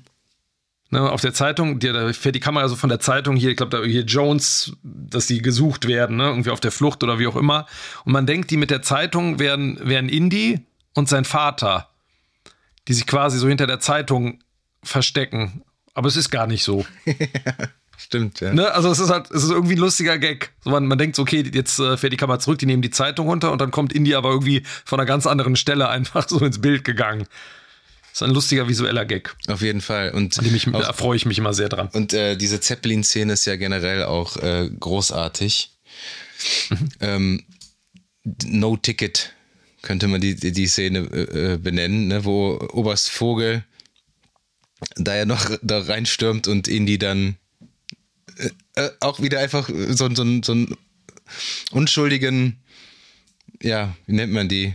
Kontrolleur da einfach niederschlägt. Ticket, Ticketabreißer. Ja. Der Kontrolleur da irgendwie und sich dann wieder schnell umzieht. Und ähm, ja, und ihn, das ist einfach ein guter Gag, wie ihn dann aus dem Fenster schmeißen, dann kein Ticket, ne? Äh, sagt und alle zückten dann ihre Tickets und, ähm, und dann, jetzt werdet ihr es alle erfahren, das ist der Ursprung unseres Verabschiedungssatzes im Podcast, ne? sagt, äh, Sie werden noch von mir hören. Sie, sagt, äh, Sie werden noch von mir hören, sagt er dann Oberstvogel vor, vor, vom Greenscreen, äh, Bluescreen da super schlecht freigestellt. Und ich, wir beide haben uns diesen Satz schon so oft, äh, bevor wir den Podcast gegründet haben, an, ans Ohr geschmissen. Das ist, äh, der Sinn macht, der macht halt überhaupt keinen Sinn, dieser Satz. also, äh, das ist halt, das, das ist so dämlich einfach. Und deswegen find, finden ja. wir den, glaube ich, auch so witzig, ne? Vor allem, weil die Faust dann auch so passend bald zusammen, ja, ne? so, ja. Und das ist so geil im, Eng im Englischen, du verstehst halt kein Wort. Du wirst noch von mir gehört haben, Dr. Jones, irgendwie so. Im Deutschen einfach viel besser. Sie werden noch von mir hören. Ja, klassischer Vogel halt. Aber das ist, ähm, aber das ist vielleicht mal eine gute Überleitung zu einem, wie ich finde, leichtem Schwachpunkt, vor allem im Gegensatz zu Raiders, den ich immer noch ziemlich perfekt finde, was die Effekte angeht. Mm der finde ich, immer noch sehr gut gealtert ist. Das stimmt, ja. Ähm, und im Gegensatz dazu halt Temple of Doom, ähm, aber auch jetzt hier ähm, Last Crusade hat so ein paar Effekte, gerade was so ähm, die, die Miniaturen und die, ich sag mal, Greenscreen-Sachen angeht. Damals hat man Bluescreen noch genutzt. Oder Bluescreen, ähm, das ist zum Teil nicht besonders gut gealtert. Ne? Man sieht es wirklich am Zeppelin, man sieht es an der Sequenz, wo die im Flugzeug hocken. Ähm, und später auch beim Ableben von, von, von Herrn Vogel. Ja, Vogel. Diese Ränder, dieses Freigestellte, das ist so, uh, zum Teil, das ist, ähm, man sieht einfach, es ist, dass es ausgeschnitten aussieht. Was man, und da mache ich nochmal den Bogen zum Anfang zurück, ja. natürlich auf dem 4 zu 3 Röhrenfernseher null gesehen hat und da fällt es jetzt. Also Blu-ray ist da halt auch wieder ein kleiner Fluch. Ja, aber das habe ich mich immer gefragt, warum sie das nicht, weil es gibt ja diesen, mhm. also gut, der Film gehört, also gehört ja nicht George Lucas in dem Sinne. Ich glaube, wenn der ja. George Lucas gehört oder gehören würde, dann hätte der den ja. schon äh, visuell aufpoliert. Und ich, ich glaube, äh, Spielberg hat dann Riegel, dem Riegel vorgeschoben. Ja. Und ich glaube, du könntest das heutzutage ganz einfach auch irgendwie besser machen. Allein ja. die schwarzen Ränder retuschieren, die du durch das Freistellen vor Blue hast. Und ich verstehe auch nicht, weil die haben danach, unmittelbar danach, haben die diese tolle Szene, wo die durch den Tunnel fahren mit dem, diesem, mhm. ja, keine Ahnung, was das ist, der Jeep und die Messerschmidt da äh, an denen vorbeifährt. Das haben die ja mit ja. Rear Projection gedreht. Alles in Camera.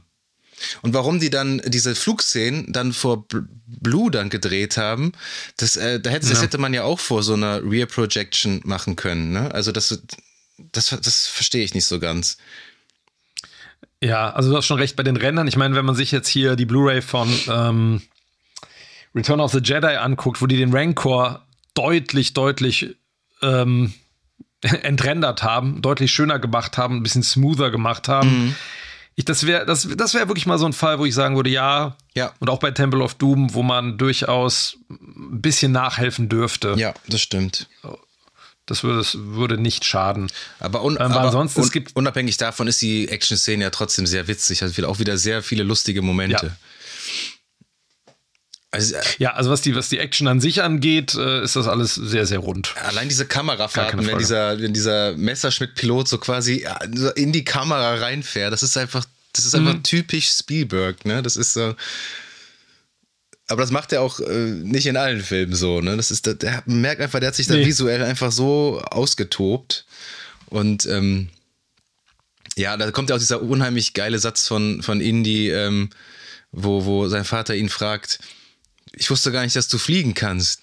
Fliegen ja, landen nein. Ne? Das, ist, das ist ja auch so ein, mhm. so, so ein Rückgriff auf ähm, Tempel des Todes, wo er natürlich das Flugzeug auch irgendwie steuern kann, aber natürlich landen kann das nicht. Er springt ja dann mit dem Schlauchboot da raus, aber das finde ich auch, finde ich auch sehr witzig. Ja. Und die haben ja den, den großartigen Dialog auf dem Zeppelin, den hast du ja schon angesprochen, der, ich sag heute nochmal ganz anders kickt. Er ist wirklich, wirklich, wirklich gut geschrieben.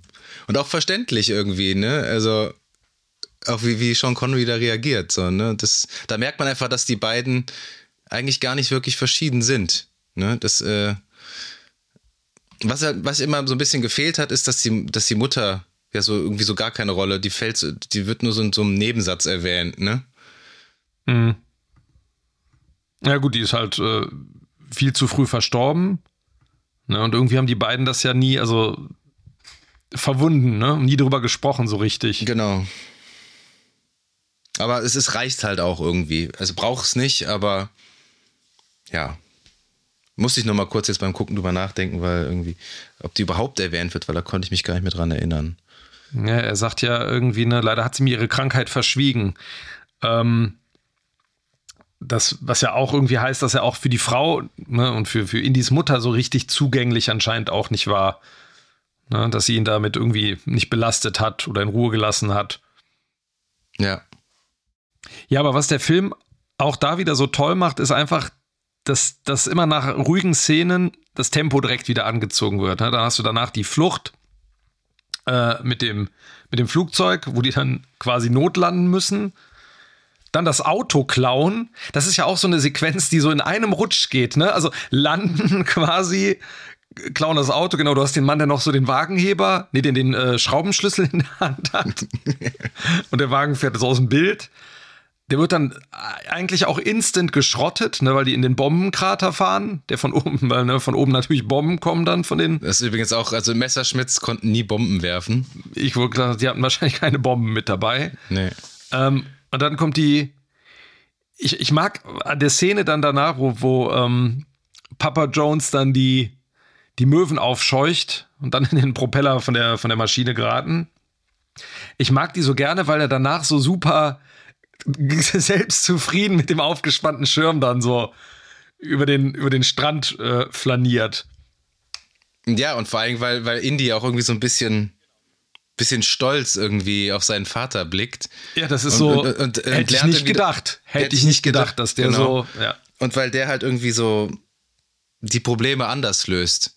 Ne, weil da, unmittelbar davor gibt es ja diese Wunder, diesen wunderbaren Dialog, so, wo er eben sagt so, die, die Leute, die wollen uns töten, ne? Und dann ja, halt, ich weiß, Vater. Ich weiß, Vater. Das ist eine neue Erfahrung für mich, ne? Und dann sagt happens to me all the time. Ne? Das ist großartig einfach. Und ähm, Indy ist halt eher so der Mann fürs Grobe. Und äh, sein Vater äh, wird da dann doch etwas kreativer. Übrigens war das witzig mit den, mit den Möwen, weil die, weil Möwen kannst du nicht wirklich trainieren. Die machen halt, was sie wollen. Mhm. Und ähm, dann haben die in dieser Szene, wo die da hochfliegen, äh, ging das halt mit Möwen nicht. Und dann haben die halt weiße Tauben genommen. Ja. Und das siehst du ja natürlich in dieser dadurch, dass es so schnell ist, siehst du das natürlich nicht. Und mhm. äh, die ganzen Möwen, die du da siehst, dann das sind einfach nur alles so, so, auf, so, so Pappmöwen. So die Pappkameraden, ne? Ja, ja genau. Die Bewegt so keine einzige. genau, die du da so aufgestellt hast. Aber es ist halt auch, ähm, ja, es ist halt auch wieder, man akzeptiert das irgendwie, obwohl es total Banane ist. Also, ich weiß gar nicht, ob ein, ob, ob ein Flugzeug deswegen dann abstürzen würde, ehrlich gesagt.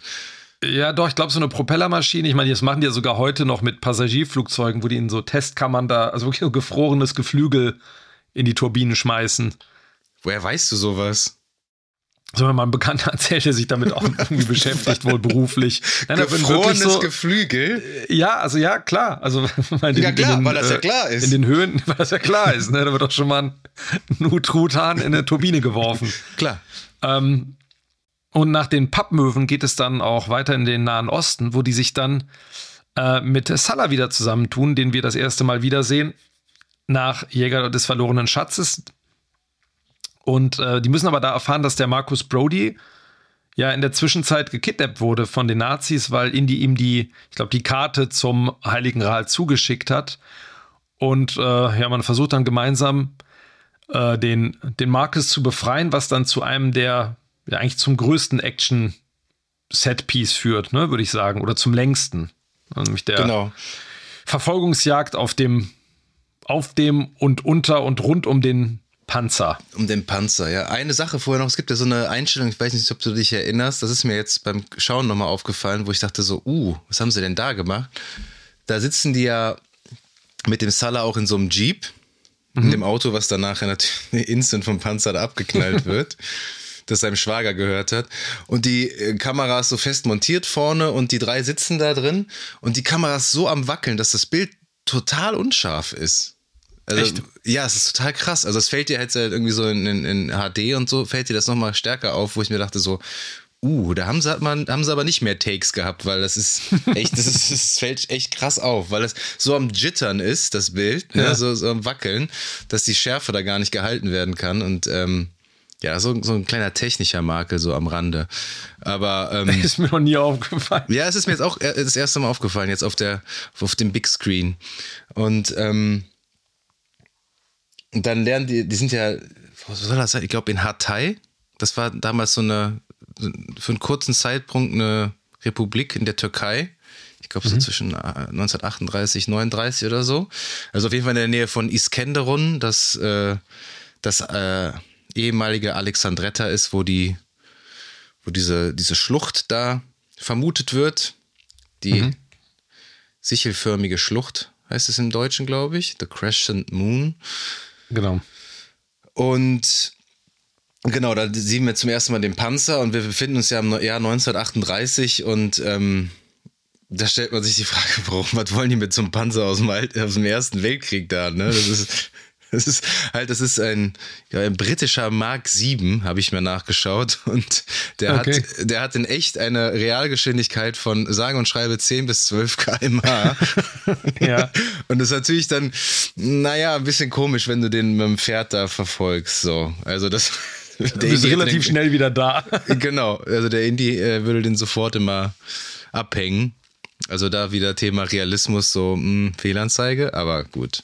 Das ist natürlich, mhm. das, wie du schon gesagt hast, das größte Action-Set-Piece, was wir, das ist so die, ja, der Truck-Chase und die, die Minenfahrt. Doch, ja. Im Grunde, genau.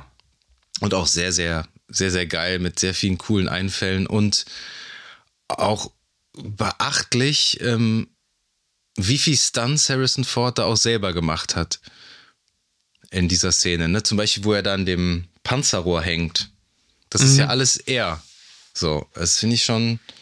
Und der, was ja witzig ist, der, äh, der, der Stunt-Koordinator ist äh, Vic Armstrong, heißt der oder mhm. hieß der, ich weiß nicht, ob der noch lebt.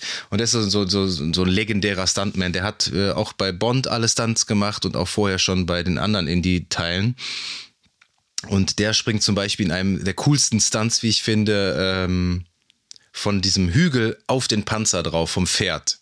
Mhm. Ne, das ist, das sieht auch einfach, das ist alles in einem, in einer flüssigen Einstellung. Das, sieht, das sieht immer noch toll aus, finde ich. Ja, das Schöne ist an der Szene auch, die, die ist so eine, so eine Essenz von all dem, worüber wir jetzt schon gesprochen haben, weil die hat so, so ernste Momente, hat so plötzlich so Gewaltspitzen, ne, wo er dann mit, mit, der, mit der Luga oder mit was auch immer der da schießt, auf einmal so drei oder vier Nazis so mit dem Revolver. Ja, der hat doch diesen, nee, die, die, die, Nazi, die Nazi-Luga oder was auch immer das ist. Stimmt, sein Revolver oder so drei, ja vier durch, durchbohrt. Ja, und, äh, oder der, der, der Fahrer da im, im Panzer, ne, durch so einen Querschläger, ne, dann irgendwie so, dann ein Loch im Kopf hat. Und gleichzeitig hast du dann aber auch sowas, wo, wo dann Henry äh, Jones Senior dann auf dem, der Kette vom Panzer so lang fährt, so auf dem Rücken liegend und dann mit der Peitsche noch so im letzten Moment ähm, äh, so, so gerettet wird, so ein bisschen albern aussehend. Ähm, also da sind halt alle Elemente, ne? so, so, so lustige Sachen, ernste Sachen, richtig gute Action, ist halt alles so komplett vereint. Mhm. Und dein, dieser Szene. Du hast mir heute im, im, im Vorgespräch gesagt, dein Lieblingszitat. Ja, die Amerikaner, die kämpfen wie Weiber. Und ich meine, es ist im Original das ist auch. Im ne? Original ne? genauso, ja. Es ist, ist akzentfrei. Es ist wirklich, es ist gar nicht äh, synchronisiert worden, gar nicht gedubbt worden. Das ist eins zu eins in der englischen Fassung auch.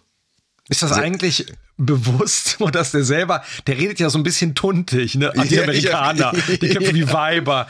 Und ja, ich weiß das, es nicht. Das ist echt, das ist ganz bizarr. So. ne, weil der, da wird ja vorher so an das Rohr dran gedrückt, ne? Irgendwie in der. Der Indie, ja. Dieses, an das Periskop genau. vom Panzer. Es gibt übrigens, das ist vollkommen unwichtig für die restliche Handlung, aber äh, wir haben eine großartige Ober Oberst-Vogel-Szene äh, vergessen. Ähm, vorher gibt es ja noch so einen kurzen Moment, wo die Nazis und Donovan, tja, was ist das, bei so einem Schar ähm, sind, um sich Unterstützung zu holen von den Soldaten. Da holen die sich, glaube ich, yeah. auch den Panzer. Ja, genau. Ähm, mhm. Und dann sagen die so, ähm, um ihn zu bezahlen, so feinstes Gold von den reichsten Familien Deutschlands. Und dann diese die so, so, diese so einen komischen Tinne irgendwie da in dieser Schatzkiste. Und der Vogel nimmt das dann mit seinem Stab so, so lieblos hoch. Das ist einfach so gut, weil das so, so super schrottig aussieht, was die da in der Kiste haben. Ja, so kurz mal bei, bei Deiters um die Ecke irgendwie so, so genau. Plastikgold da reingeschmissen.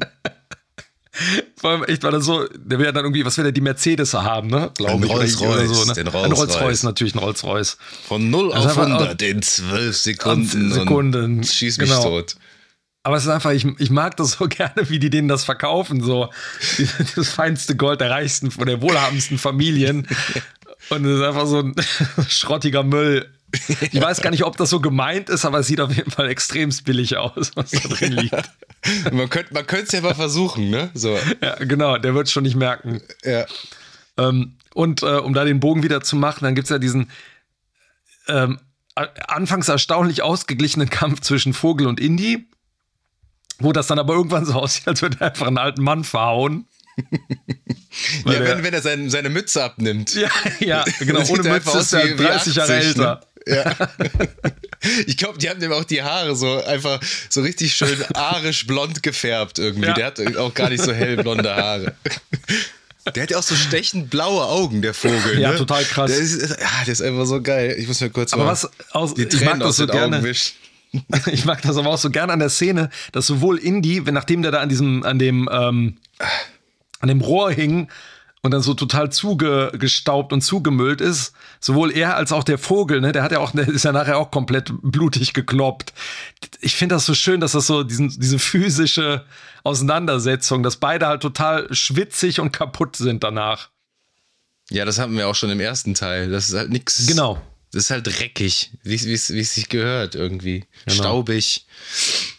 Ist übrigens lustig, es gibt ähm, ähm, diese äh, Indiana Jones Trilogy auf dem Super Nintendo. Ich weiß nicht, ob du das mal gespielt hast. Nee, leider nicht. Auf einem, einem Modul alle, äh, alle drei Teile sozusagen vereint sind in so einem Jump'n'Run-Action-Spiel.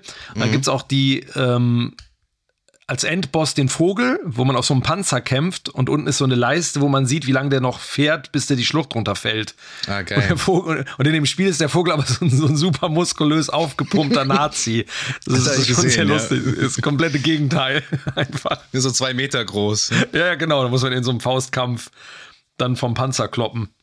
Aber was, was wir auch vergessen haben, ist, wie er da vorher den, Henry Jones da frisch macht, ne, sich extra, sich in hm. Hand zu, ne, der macht es einem auch äh, wirklich leicht, ihn zu hassen da, ne, wie er ja. ihn da, den alten Mann da mit, mit, mit dem Handschuh da ins Gesicht schlägt und so. Und wie, äh, Henry, also hier Sean Connery und Denholm Elliott, also Marcus Brody, sich da begrüßen wie so zwei Schuljungen. Also dieser komische Stu so, Studentengruß, so, ne? Ja, aber auch so irgendwie so, keine Ahnung, zehn Jahre nicht mehr gesehen. So, ja. Sofort machen die diesen komischen Gruß da, wie so zwei Schuljungen. Das ist auch irgendwie ein ja, bisschen wobei, befremdlich irgendwie. Ja, und ich, ich finde diese, was ich ein bisschen komisch finde, ist diese Szene, wo er dann mit dem Stift ihm da die Tinte dem, dem Soldaten ins Gesicht spritzt. Die Feder ist so, mächtiger so, als das Schwert. Ja, ja, einmal das, aber auch, dass der quasi sofort außer Gefecht gesetzt ist. So, ja, der kriegt Tinte ins Gesicht und fällt dann um und bricht sich das Genick oder so. Ja, Tinte ist das Kryptonit der Nazis.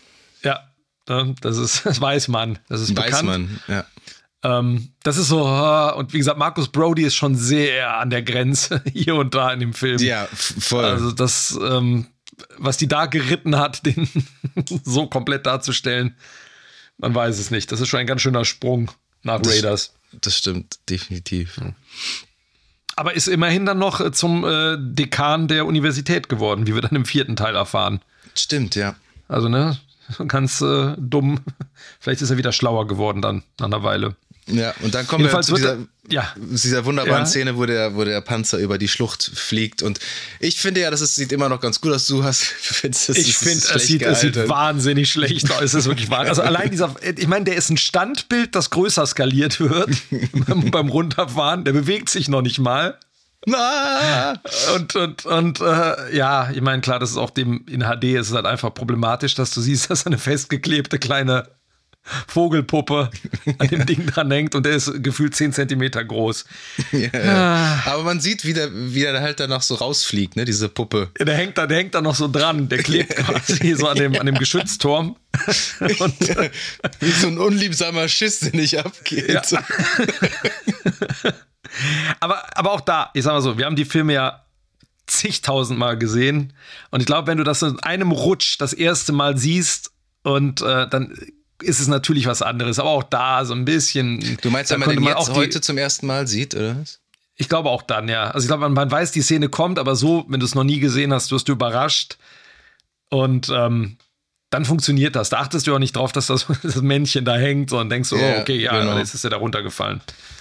Und ähm, Da habe ich mich auch immer als Kind gefragt, wie schafft es Indy sich da, an, an was hält er sich da fest? Das ist wieder dieser Wurzel. Moment. ja, das ist wieder der Moment, wie, wie bei, wo er aus dem Schiff da äh, runterspringt, so wie, wie überlebt er das so?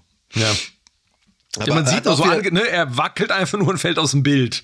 Ja, so, aber du hast ne? auch wieder, das ist so irgendwie. Wir haben doch jetzt letztens Guardians of the Galaxy äh, Teil 3 gesehen und da hast du ja auch wieder äh, häufig diese Szenen, diese emotionalen Szenen, die durch so einen lustigen Witz dann gebro- Mhm. aufgebrochen werden. Und das hast du ja hier auch wieder, ne? wo ähm, äh, Indys Vater denkt, er hat seinen sein, äh, Sohn verloren und dann wird er ja wirklich so richtig sentimental, aber diese Szene wird Mhm. dann aufgebrochen und auch wieder sehr witzig, wie Harrison Ford dann da hochklettert und so an der Seite vorbeiguckt, ne? so, so wo, guck- Mhm. wo gucken die alle hin und wo, wo er zum ersten Mal so wirklich emotional seinem Sohn gegenüber wird, so für ja, vielleicht fünf Sekunden, nur um dann schnell wieder an den Gral zu denken. Und Indy ist halt einfach unfassbar fertig einfach. Der hat auch so ein Sonnenbrandgesicht, so ein ganz krasses Ja, ja. in der Szene, genau. so, so super, super durch. Aber ich finde, in dem Moment ist es zumindest ein bisschen charaktermotiviert, dieser Gag, weil er sich natürlich, also er wird so super emotional, aber er, der kann sich das halt nicht so ganz eingestehen. Er sagt dann so, ah, okay, back to business. Und das Ja, passt genau. irgendwie zu der, Ja, das zur Das- Figur. Deswegen natürlich ist das ein Gag, das, ja, der, ne, der dann irgendwie nicht reiner Selbstzweck ist. Und dann kommt ja auch liebevoll der Hut wieder so angerollt durch den. Wind. Das finde ich auch, na klar. Man sieht, man sieht ja auch in kommt. den, in den äh, Behind the Scenes, siehst du ja auch, dass Harrison Ford sich den ja so angetackert hat, den Hut. Mhm. Weil ist ja, in jeder Einstellung fliegt dieser Hut weg. Also es ist halt absolut Ja. unrealistisch, dass dieser Hut überhaupt auf dem Kopf sitzen bleibt. Deswegen, natürlich kommt er dann, äh, Fedora. genau, der ist wie so ein Bumerang, der kommt dann immer zurück geflogen. Ja, dann kommen wir schon dieses großartige, zum großartigen Finale. Mit, ich finde, ich, äh, vorab, das ist auf jeden Fall das stärkste Finale von allen Indie-Filmen, finde ich. Und ich würde jetzt sagen, es ist das von den dreien, von den drei alten Teilen, zumindest was die äh, nicht, also ich meine jetzt nicht ganz den Schluss, aber die, die Fallen und die Prüfung finde ich mit am schwächsten von allen drei Filmen. Ah, krass. Was, was, was gefällt dir da besonders gut an? Ähm, zum einen wird es, wird es vorher schon mal etabliert, weil Mhm. ähm, wenn die im Zeppelin hier in dem, in dem Buch, in dem, im Grals-Tagebuch nachgucken, das, das erklärt er eben ja die ganzen Prüfungen. Da weiß man schon so, aha, hier nur der bußfertige Mann wird be bestehen, das Wort Gottes und äh, Der Sprung äh, des ähm, Sprung des Glaubens. Glaubens. Ich war Genau. Ja. Und dann fragt er Indy auch so, ja, was soll das bedeuten? Und dann sagt er, ich habe keine Ahnung. Ähm, aber man weiß schon, okay, man hat das schon mal gehört und ich finde einfach diese Idee, nochmal so drei Prüfungen zu mhm. meistern. Und die sind heute witzigerweise, wenn man den Film heute so als Erwachsener guckt, wirken die so unheimlich klein und so kurz. Und als ich mhm. die als, als Kind gesehen habe, war das, boah, das wirkte so, äh, boah, das wirkte so episch. So, so, ich weiß nicht, wie ich sage, allein schon, dass du, das war, glaube ich, das erste, mein, das erste Mal, dass ich irgendwie so einen abgehackten Kopf da gesehen habe. Irgendwie so als, ja, das ja. war für mich so, das war meine, das war so das Brutalste, was ich zu diesem, ich, so, ich habe halt nie irgendwie, andere Kinder haben damals schon irgendwie Chucky die Mörderpuppe geguckt und für mich war das irgendwie so brutal, mhm. weißt du? Ja. Und deswegen hatte das so, boah, fand ich das mega krass. Und das ist natürlich heutzutage total läppsch, aber ich finde, finde die Idee und wie das inszeniert ist, äh, finde ich das finde ich total gut. Und du würdest auch selbst sagen, dass wenn er nachher in das in, zu dem Gralsritter kommt, das findest du dann auch schwach oder oder äh, warum findest du das schwach? Es, ich finde die Prüf genau das, was du gerade gesagt hast, stört mich. Für mich wirken die Prüfungen in ihrer Inszenierung und in ihrer Art nicht episch genug. Die wirken für mich so klein und ich finde die auch technisch schwach. Ähm, dieses Wegducken, ne? er kniet. Mhm. Und dann hast du da diese CGI, CGI-Fragezeichen, ähm, ja, so, Rotorenblätter. Halb, halb, die eigentlich äh, eingerostet sein müssten. Ja, und keinen Sinn machen und, und er muss, er rollt sich dann auch noch, also für mich ist diese Prüfung auch nicht so sinnig. Ich mag den mittleren Teil ganz gerne wegen des Gags mit äh, Jehova, äh, Je Jehova ne, wird mit I geschrieben. J, so, ne? Also das ist dann lustig, weil er das so. Äh, aber auch die ist so ein bisschen schwach und ich finde diesen Sprung des Glaubens, das ist mir zu. Ich mag den weder optisch noch. Ähm, ich finde die Idee vom, damals vom Sinn ich, her. Fand ich grandios. Äh, ich finde, das sieht. Diese Force Perspective. Ja, der funktioniert für mich irgendwie nicht so. Nee? Also auch okay. was, so, was so den, ja, also was so den, gut, man muss natürlich hinterfragen, ist das wirklich so, dass er das nicht sieht, weil es die Perspektive ist? Oder ist es, ähm, ist es was Magisches fast schon? Weil normalerweise würdest du das ja sehen. Wenn du davor stehst, siehst du, dass dein Weg ist.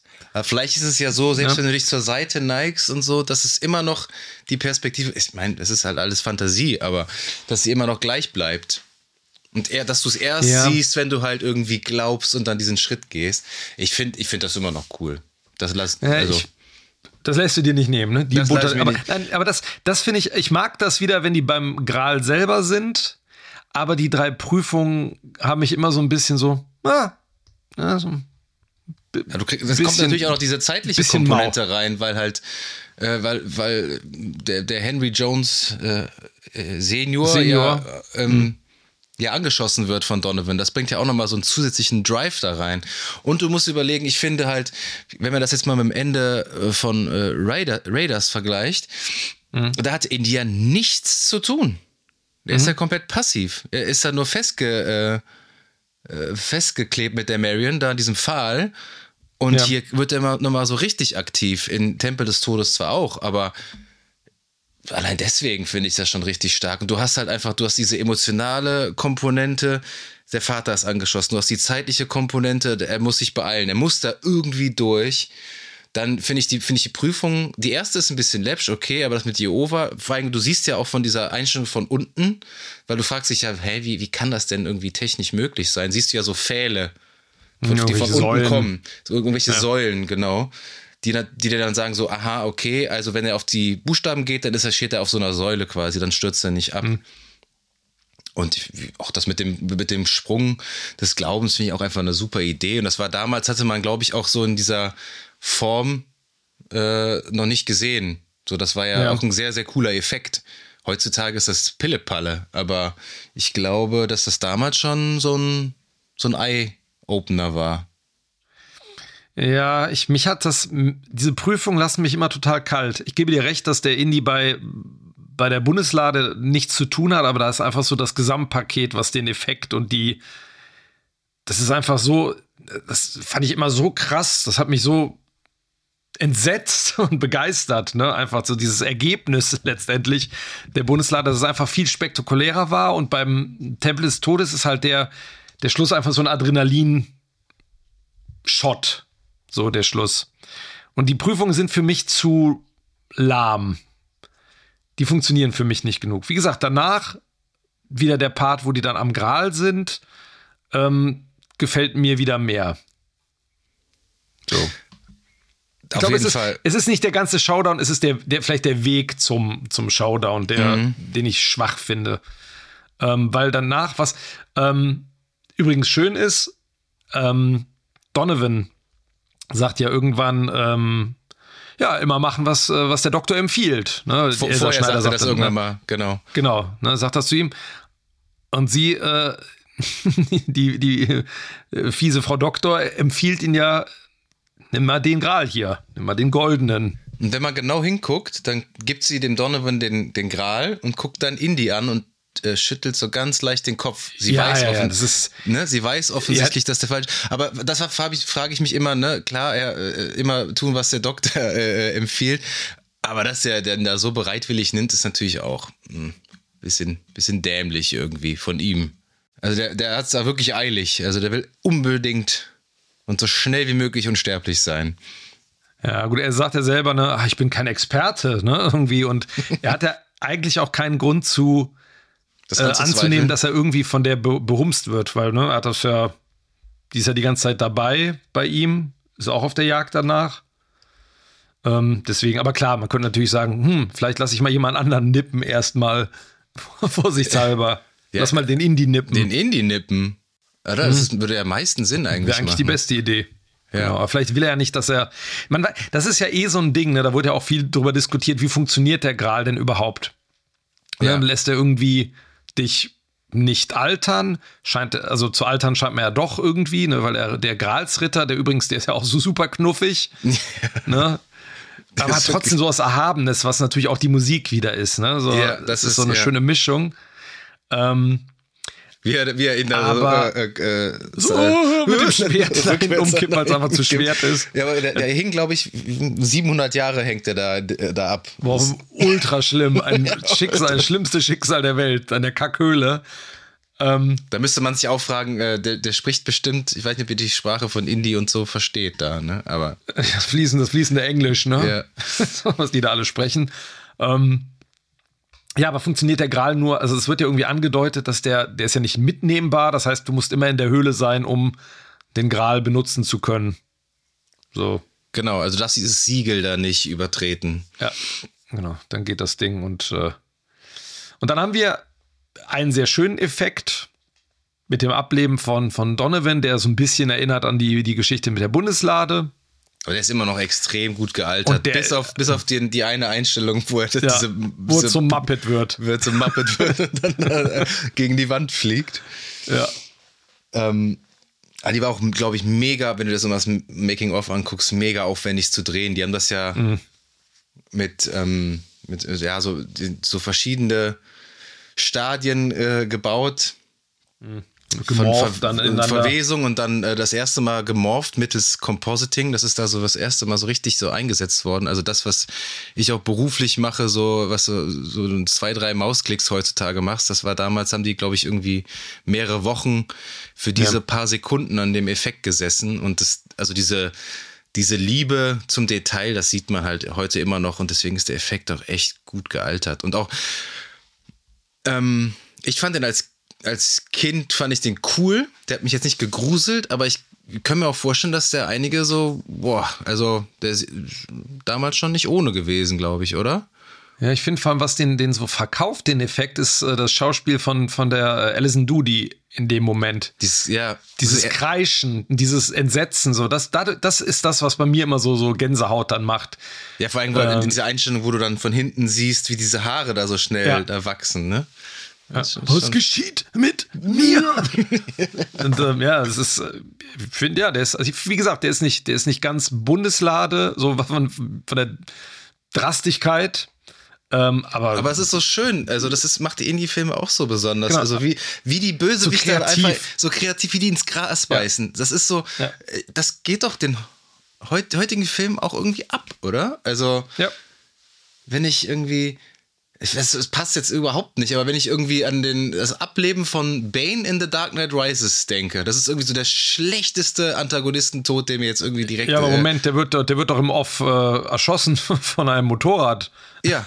Oder so. Ja, das ist, also das ist doch richtig. Ja, es ist, es ist und man denkt so, ah ja, der kommt gleich wieder und dann so, ach so. Ach so, nee, der ist tot. Ah ja, okay. Na gut, weiter geht's. Tschüss. Aber auch ein schöner, schöner Verweis wieder auf die Stimme von John Connery, ne?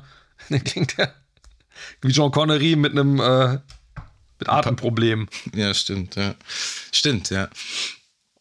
Ähm, ja, und dann kommt ja dieser wunderbare Satz vom, vom Graalritter, ne? Seine Wahl war schlecht. Poorly. Ja, genau. genau. Ja, was sagt im Deutschen? Seine Wahl war schlecht. Aber, aber, das Schöne ist, man weiß ja auch, auch da nochmal, wird ja ganz klar, dass äh, Frau Dr. Schneider ihn beschissen hat, weil sie ja instant sagt so, er ist auf keinen Fall aus Gold. Ihr ist das ja so vollkommen klar. Mhm. Ne? Also das ist, das ist der, der kleine poplige Becher eines Zimmermanns. Schrumpelbecher ist, genau. Genau. Der Kelch eines Zimmermanns. Deine Wahl war weise. Genau.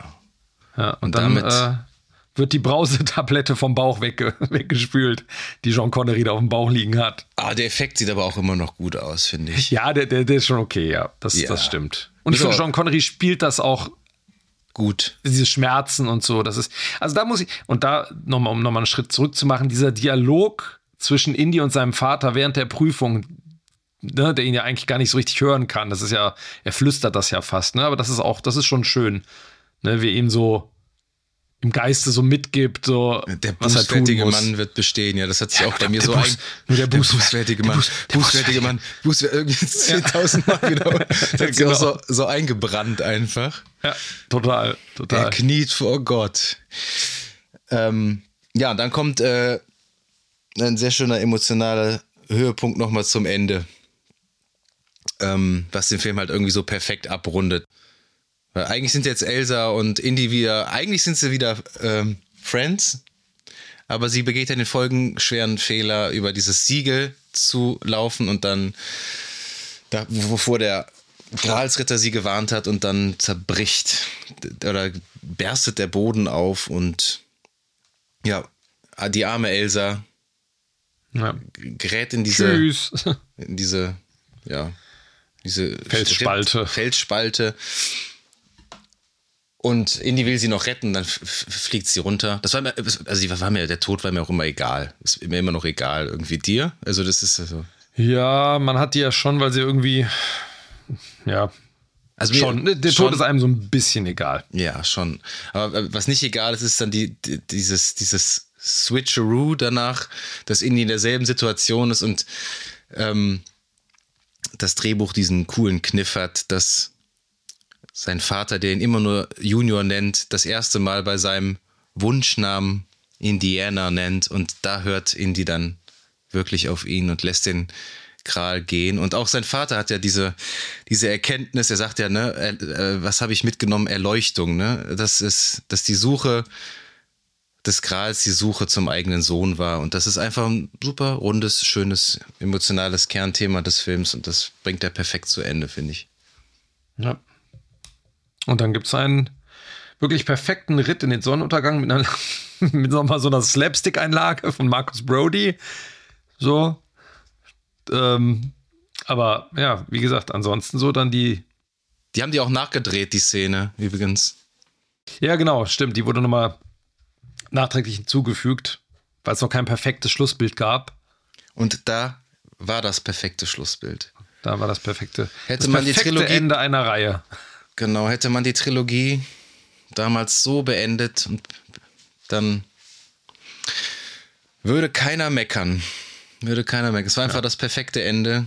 Unsere Helden reiten dem Sonnenuntergang entgegen. Ne? Also es ist zwar auch irgendwie cheesy, aber es passt halt einfach perfekt und ja, da hätten wir die Handlung auf jeden Fall schon mal richtig äh, knackig runtergebrochen in Fast zwei Stunden. Fast zwei Hätte man Stunden. sich den, den, Film angucken können in der Zeit. Unbedingt ja. danach machen, aber erst. Ja, Directors ähm, Commentary von uns beiden, so ungefähr. Ja.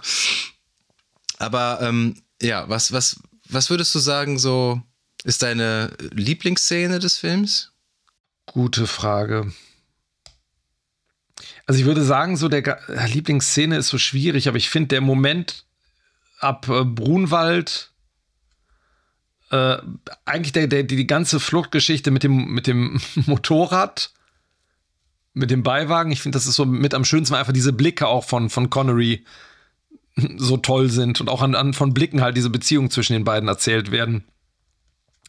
Äh, aber ich glaube, also was Action angeht, ist eigentlich wahrscheinlich die Panzerfahrt so auch mit das, das Coolste. Ja, was Action angeht.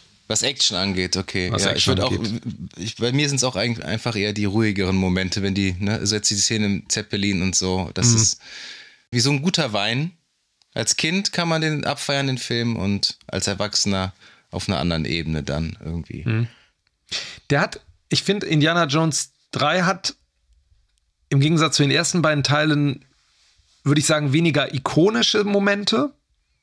Das stimmt, ja. Ähm, ne, das, es, gibt jetzt, es gibt jetzt nicht den, den rollenden Felsen, es gibt nicht die Lorenfahrt oder so Schlauchboot und sowas, aber der hat so. Die Einstellung mit dem Golden Idol gibt's nicht. Genau, und das ist so, der hat aber, wie du ganz schön gesagt hast, so diesen Flow, er hat einfach so, aber so einen schönen durchgehenden Flow. Und ähm, die, die richtigen Pausen im richtigen Moment. Perfektes Pacing, perfektes ja. Erzähltempo. Das hat der Film, ohne Frage, ja.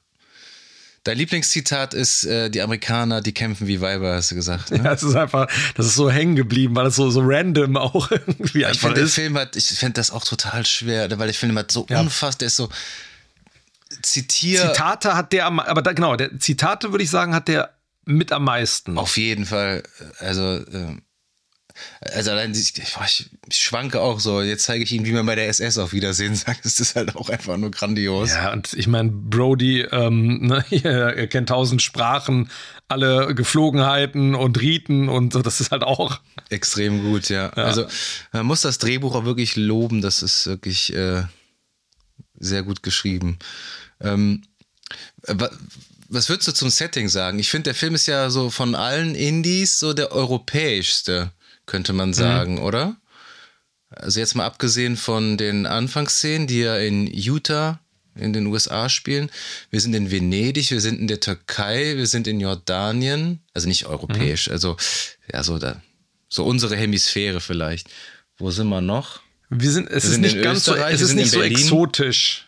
Genau, nicht du so hast halt nicht den, den genau. Dschungel, den klassischen, ne? Du hast nicht die Tempel, ähm, das sind viele Settings, was auch ganz schön. Also es ist ja ganz schön, dass da sowas wie Venedig mal, also ein Ur urban ist jetzt übertrieben, aber so ein städtisches Setting.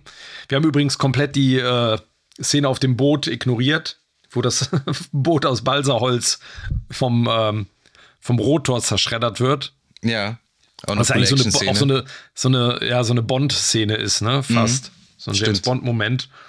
Ähm, aber ich finde, ich, was ich schön finde und was ich mag und was Temple of Doom halt so abgeht, ähm, ist die, dass halt einfach wieder viel gereist wird. Es ist eigentlich so ein bisschen egal wohin, aber du hast oft ähm, Bewegung, du hast die Karte, die sind im Flugzeug unterwegs, die, die benutzen ja jedes Transportmittel, was es gibt. Mhm. Im Grunde, und das ist schön, dass du halt viel Bewegung hast. So. Mir hat das auch immer so, also ich wollte, nachdem ich den Film gesehen hatte, un, unfassbar gerne mal nach Venedig. Also Venedig auch einfach sehr beeindruckend inszeniert ist in dem Film. Und warst du mal selber in Venedig? Nee. Und äh, ich habe, als ich, ich war auch nur einmal da und ich habe natürlich rausgesucht, wo diese Kirche ist. Und ich stand halt wirklich da, genau an dem Spot, wo Indy da aus dem äh, aus dem Kanal kommt. Aus, aus, dem Kanal kommt, genau. Und äh, da ist auch kein Restaurant oder, oder sonst was. Ne? Das, ja. Die Kirche ist auch recht unspektakulär und die sieht natürlich von innen auch nicht so aus. Das war irgendwie diese Bibliothek, haben sie irgendwo anders drin gedreht. Mhm. Aber da war ich auf jeden Fall und bis heute steht bei mir und vor allen Dingen durch diesen Film steht die, diese Stadt Petra in Jordanien steht absolut bei mir auf der Bucketliste, da will ich unbedingt mal hin. Das ist mhm. total beeindruckend. Und ähm, ja, ich finde, ich muss gerade, ich muss mal überlegen, weil äh, das ist halt, die haben ja so, so real life, also so echte Locations genommen, wie jetzt halt irgendwie Petra und Venedig und so. Mhm. Die ist halt auch, die du auch in echt bereisen kannst, ne? Das finde ich ganz, ja. das haben die anderen Indies ja nicht so wirklich, ne? Also wo du sagst, okay, das ist, das kannst du mal besuchen. So. Mhm. Oder? Hat, hat, der erste? Nee. Nee, nicht, nicht so wirklich, ne? Und das war das auch damals immer, so immer noch. Random, random Jungle. so. Halt damals war diese, diese, diese Petra und so ja auch irgendwie noch recht exotisch. Da gab es noch kein Internet und da dachte man so, boah, krass, was mhm. ist das denn? Ne? Heute kannst du dir da diverse Dokus und so weiter drüber angucken. Aber ich finde das Setting auch wirklich in dem Film oder die, die, die, die, die Drehorte und so finde ich am coolsten auch. Will ich schon sagen. Ja, ich finde, der, ähm, der atmet halt wirklich den, so ein bisschen den Geist von, von Raiders, macht aber viel eigenständig, hat irgendwie einen sehr eigenen Stil, aber hakt alles ab, was man von einem Indiana Jones-Film sich wünscht. Auf jeden Fall. Was mir noch äh, witzigerweise aufgefallen ist, ist ähm, so ein paar Trivia-Geschichten. Ist äh, hier der, der Pat Roach, den haben wir ja eben mal angesprochen. Mhm. Ne, das ist ja der, der Muscle immer. Der ist, wird ja im ersten ja. Teil ist ja der glatzköpfige Nazi. Genau, Beispiel, der den Rotor gerät. Der den Rotor gerät. Im zweiten Teil ist der der Chief Guard, ne, den der Andy da in der Presse zermalmt. Mhm. Und im dritten, da hat er so, nur so einen Mini-Auftritt, da spielt er so einen Gestapo-Mann und äh, auf den Zeppelin. In so einer ja. kurzen Einstellung. Aber da äh, überlebt er zumindest mal. Das finde ich ganz witzig. Und was äh, auch noch ganz witzig ist, äh, Gudrun Landgräbe, die hat für die Rolle von Elsa Schneider vorgesprochen. Ja. Die, die sah Spielberg äh, zu sehr nach seiner, äh, seiner Ex-Frau Amy Irving zu ähnlich. Äh, von der hat er sich zu der Zeit scheiden lassen. Ja. Deswegen äh, Bad Luck für sie. Und was ich auch noch äh, ganz spannend finde, ist, dass Indies und äh, Henrys, also sein, sein Vaters erster und letzter Dialog ist genau gleich wenn sie sich das erste Mal sehen auf dem Schloss, sagt, sagt er Junior und äh, mhm. der Vater, äh, Indy sagt Yes, Sir. Und genauso endet der Film auch, wenn man mal genau darauf achtet. Oh, okay, ist mir noch nicht aufgefallen. Und der Typ, der Adolf Hitler spielt, Michael Shirt, Shirt heißt er, mhm. der spielt zusammen mit Julian Glover beide im Imperium schlägt zurück mit und der. Beide als so Generäle, ne? Beide so Generäle, der. Ähm, äh, der Michael Schiert hier, der, der, der Adolf, der spielt Admiral Otzel. Das ist der, der von, oder Ozzel, keine Ahnung, wie der ausgesprochen wird. Das ist der, der von äh, Lord Vader himself da erwürgt wird. Mhm. Und der Donovan spielt den General Viers, der steuert den AT-80 da und befehligt den Angriff auf Hoss. Der, den Richtig, mit, mit, so mit, der Schau mit der Schneeschaufel auf dem Kopf, ne? ja, genau. der hat so einen ganz komischen Helm. Und äh, Major Tod, äh, Ronald ja. Lacey hatte auch einen kurzen Cameo als Heinrich Himmler da in der Berlin-Szene. Ja, genau, stimmt, richtig. Ne? Und äh, das, was auch noch ganz wichtig ist, dass der Spielberg damals, als sie da in Jordanien gedreht haben, von der Königin Noor, hieß die, selbst nach Petra eskortiert wurde und vom König da irgendwie vorgeladen wurde. Und ähm, nichtsdestotrotz hat der Film auch extrem viele Fehler. Also ich weiß nicht, ob dir das mal aufgefallen ist, dass er so Continuity-Fehler hat und so weiter. Und es gibt so eine ganz coole Internetseite, die heißt www.disea.de. Mhm. Und da liegt der letzte Kreuzzug auf Platz 3 mit äh, oh. dokumentierten 87 Fehlern. Und Platz 1 ist übrigens dein Favorite. Mhm. Was würdest du sagen? Äh, Favorite in welcher Beziehung? Der, der gehört doch zu deinem Lieblingsfilm, Platz 1. Ja, Terminator. Zwei, genau. Zwei. Der ist auf Platz eins. Tatsächlich. Ja, genau. Und zum Beispiel unter dem, nur so ein paar Fehler zu nennen, so dass, dass die gehört, dass die Passagiere hier im Berliner Flughafen da Zeitungen von 1912 lesen, obwohl wir uns ja irgendwie 1938 befinden. Und, ja gut, äh, ich meine, der ganze Kram, also auch was irgendwie Uniformen und Panzer und Waffen und... Wobei die äh, alle recht akkurat sind, die, vor allem die ganzen Uniformen da in dieser Berlin-Szene auch. Ja. Und, äh, die werden, ich glaube, die Ränge stimmen nicht irgendwie, der Vogel hat auch einen falschen genau. Rang eigentlich ja, ja, und genau. so, ja, das ist alles...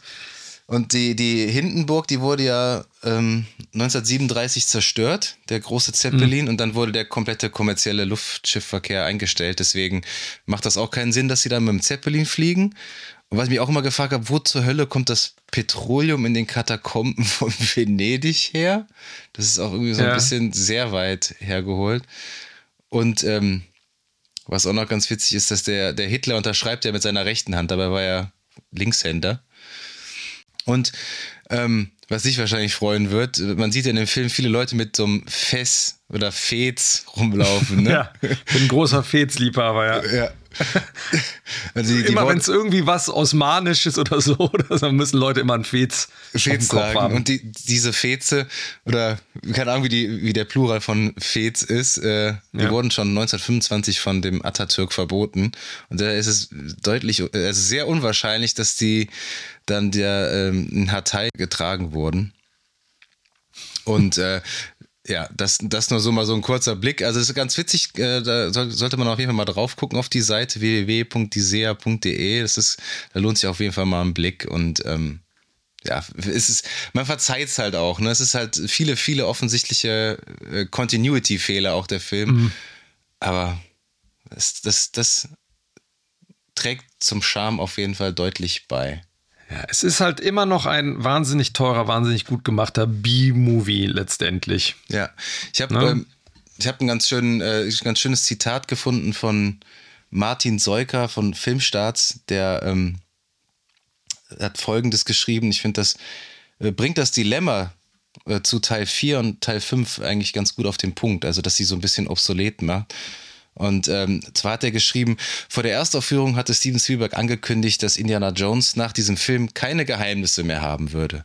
Und genauso kam es. Alles wird erklärt. Seine Herkunft, sein Umfeld, genauso wie sein Name. Das Ganze wirkt wie aus einem Guss, sodass man sich ernsthaft fragen muss, was ein geplanter vierter Teil wohl noch hinzufügen sollte. Kein Wunder, dass es so lange dauert, um dieses Projekt anzuschieben. Denn gute Ideen fallen schließlich nicht vom Himmel. Mit dem Kreuzzug gelingt ein würdiger, ja krönender, furioser Abschluss der Trilogie um den beliebtesten Abenteurer aller Zeiten. Viele halten den dritten Film sogar für den besten der Serie. Es ist durchaus nicht übertrieben, alle drei Filme als Klassiker des Unterhaltungskinos zu bezeichnen. Und wer nach dem Abspann nicht gut gelaunt die zündende Titelfanfare pfeift, sollte lieber bei Wim Wenders Film bleiben. Das ist doch mal ein richtig schönes, zusammenfassendes Schlusswort. Finde ich auch.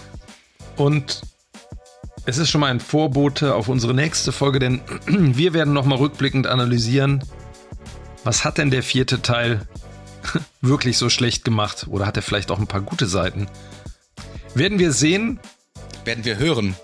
Und hören natürlich. Und bis es soweit ist, ähm, Werft doch einfach mal einen Blick auf unsere Website screen-shots.de oder auf unseren Instagram-Kanal at screen-shots-podcast für News rund um die nächsten Folgen.